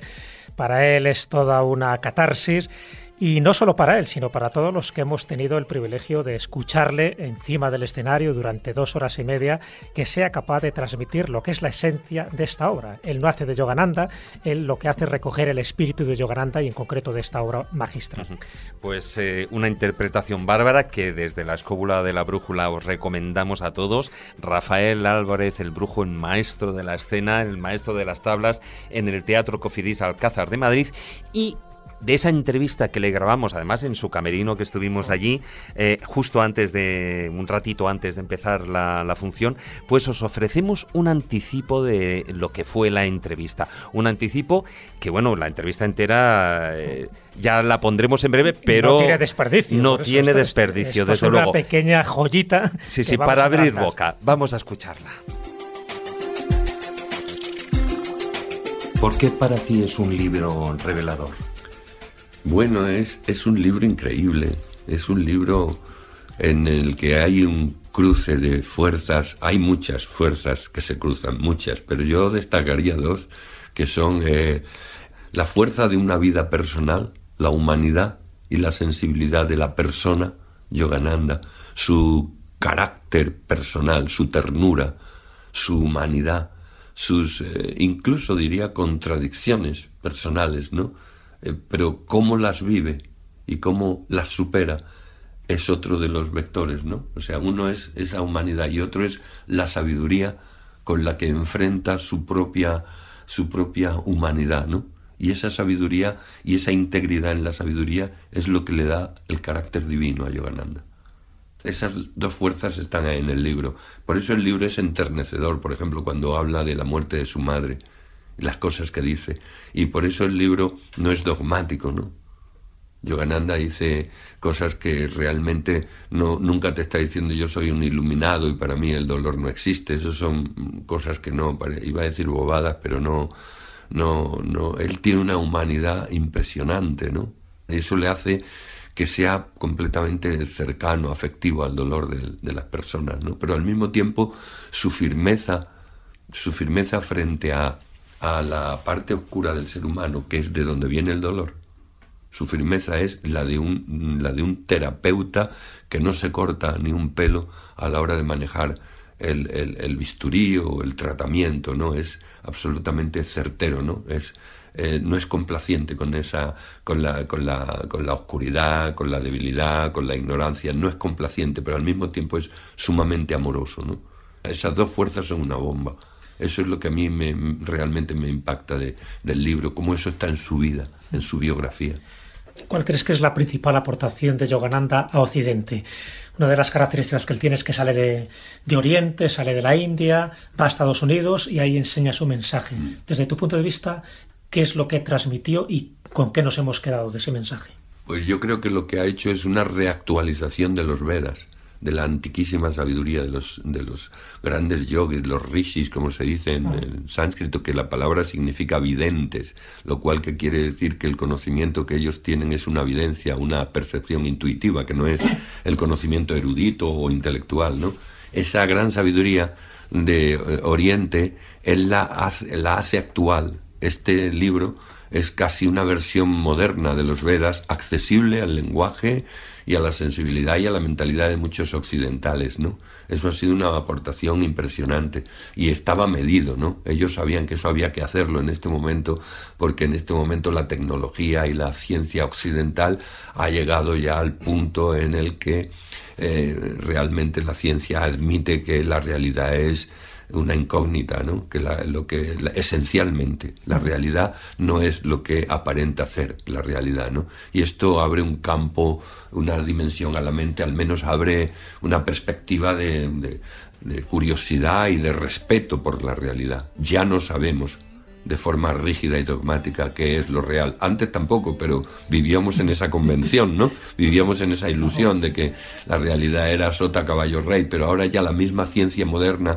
con estos avances de la física cuántica y tal, ya empieza a, no sé, a afirmar cosas que son paradójicas para el racionalismo estrecho, ¿no? Y por lo menos tenemos la posibilidad de entrar en un racionalismo ya no estrecho, sino amplio, en un racionalismo que es un uso de la razón, pero ya no, ya no tan rígido, sino expansivo, amplio y abriendo la mente a, muchos campos de conocimiento que son completamente que eran completamente desconocidos y empiezan a interesarle no solamente a los a las élites, sino también a la gente de la calle.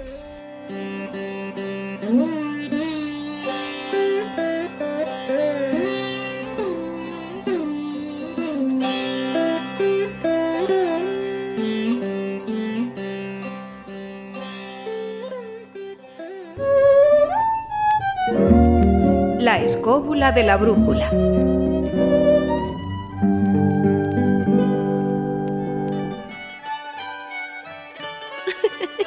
Los cuentos de Callejo.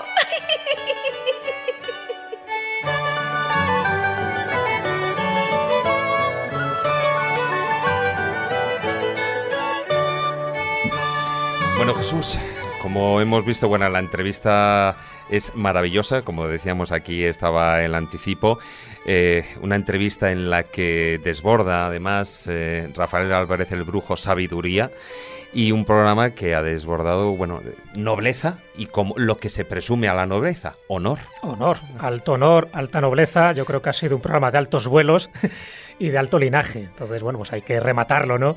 Con algún cuento que tenga que ver poco con todo esto que, que hemos comentado, ¿no?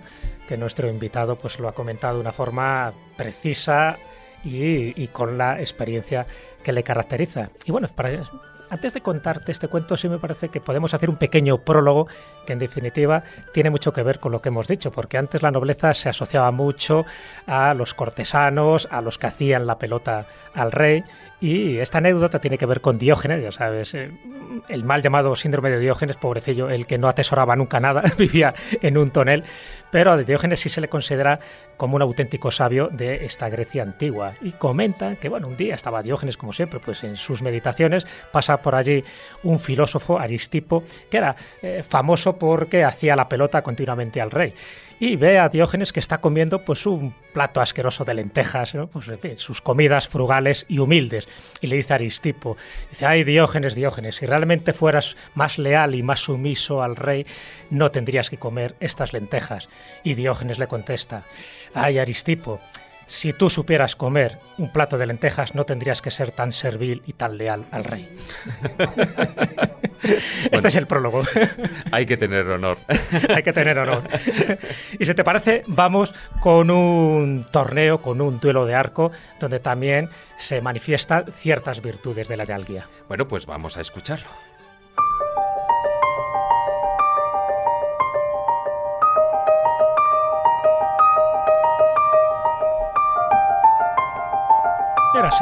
Una vez un castillo medieval, esa realeza, ¿no?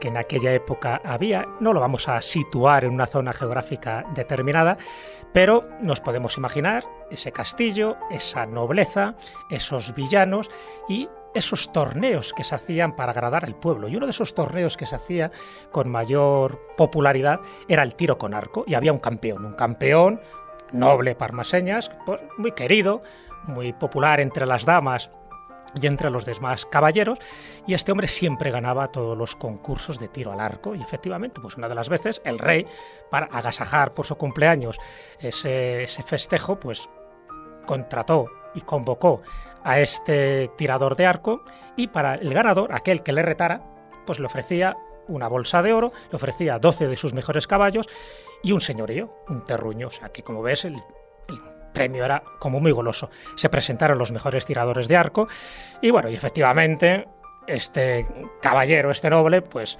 fue venciendo uno tras otro porque el tío siempre daba en el blanco de la diana y no había ningún rival.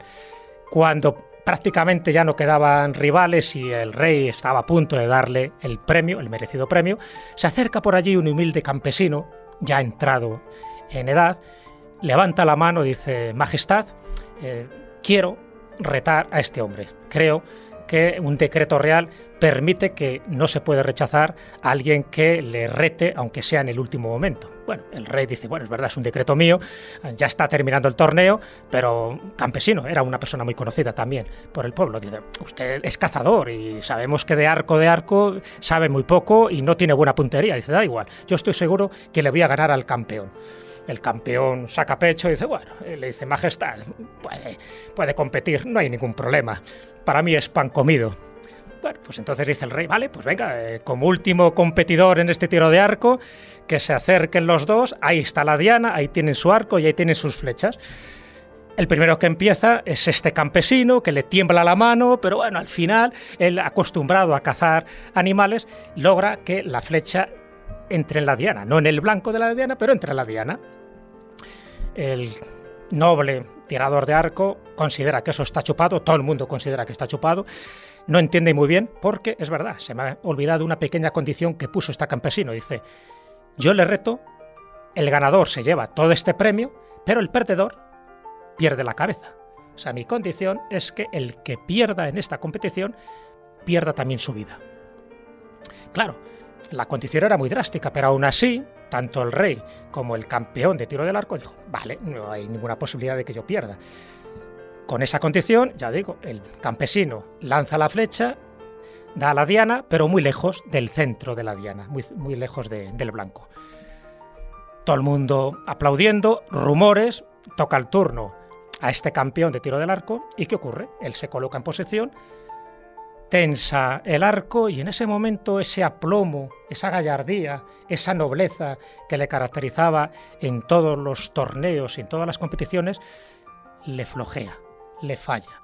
Las manos ya no tienen ese pulso, las piernas que eran dos columnas empiezan a temblarle.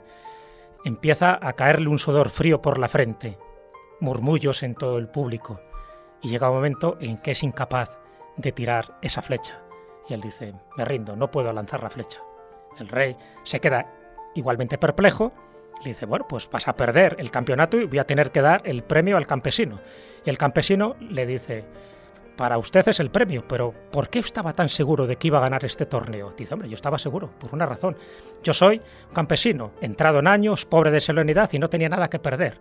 Este hombre es joven, caballero, con riquezas, con prestigio, y él siempre se está jugando el dinero y el prestigio, pero no se estaba jugando la vida. A mí me daba, igual si yo perdía el torneo porque mi muerte está cercana. Pero este hombre, cuando ha tensado el arco y cuando se ha dado cuenta de que esa experiencia no la había vivido en su vida, le ha atenazado el miedo. Y cuando tenía ya mucho que perder, efectivamente, el miedo la ha paralizado. Yo estaba seguro que mi flecha, aunque no diera en el blanco, sí iba a dar en la diana, porque lo que yo tenía que perder era absolutamente nada comparado con lo que tenía que perder este hombre.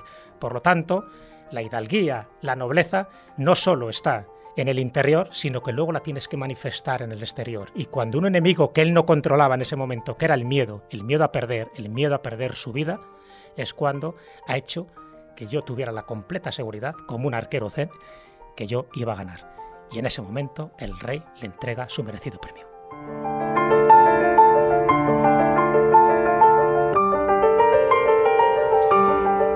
Hace falta saber es si el diestro arquero perdió la cabeza. Ah, Ahí lo dejamos, porque evidentemente eh, la moraleja yo creo que es muy clara. Las fanfarronadas están muy bien, demostrarlas al exterior.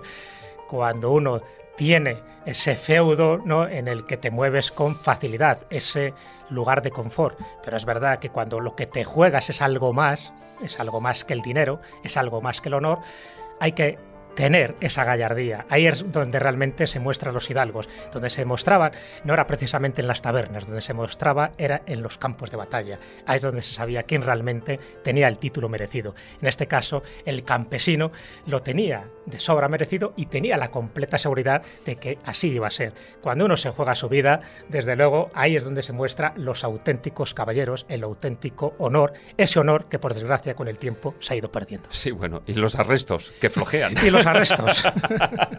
This land is your land. This land is my land. From California. Well, to the Bueno, pues un programa variadito en el que no ha faltado de nada. Hemos tenido cuentos, entrevistas, un magnífico invitado. A Marta, que también por fin la tenemos aquí en, sentada en la mesa, y hasta hemos tenido a nuestro sistema operativo al otro lado de- del teléfono, con lo cual, ¿qué más se puede pedir? Terminamos aquí el programa Maese. Hasta la próxima semana. Pues nada, como yo no sé si soy algo no me voy a Te vas con la música a otra Yo parte. te doy de mi parte. si es que me toca algo, yo te doy la mitad. Marta, esperamos que la próxima vez también te tengamos ya aquí. me gustaría, pero si yo me vengo todos los miércoles. Todos los Si miércoles no aquí, ¿no? depende de mí, no depende de mí, depende de la vida. de la vida. Trátala Ay, de vida. trátala de usía. Ah, es verdad, espera. eh, eh, bueno, a, a ver, yo no sé si, porque teníamos preparado algo, ¿eh? Yo no sé si. Doña Marta San Mamet, No me lo puedo creer. nos despedimos. Sí, sí, sí, sí, sí. Era una celada que teníamos Me ahí muero, preparada. Me muero, me muero. A verás tú dónde va a llegar esta historia. ¿eh? Voy a aguantar. Bueno, ya, ya sabremos algo más de ese escudo. Jesús, aquí terminamos hasta la próxima semana. Me voy con la gorguera a hacer gárgaras.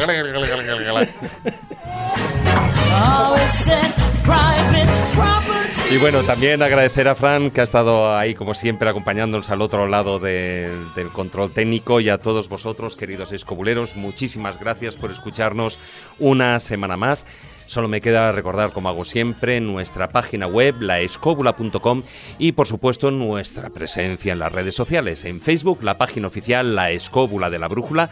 En Twitter, nuestro perfil es arroba escobuleros y también, no lo olvidéis, nuestro canal en YouTube, donde encontraréis contenido audiovisual de los diferentes programas. Nada más. Tratad de ser felices e ilustraos. Hasta la próxima semana.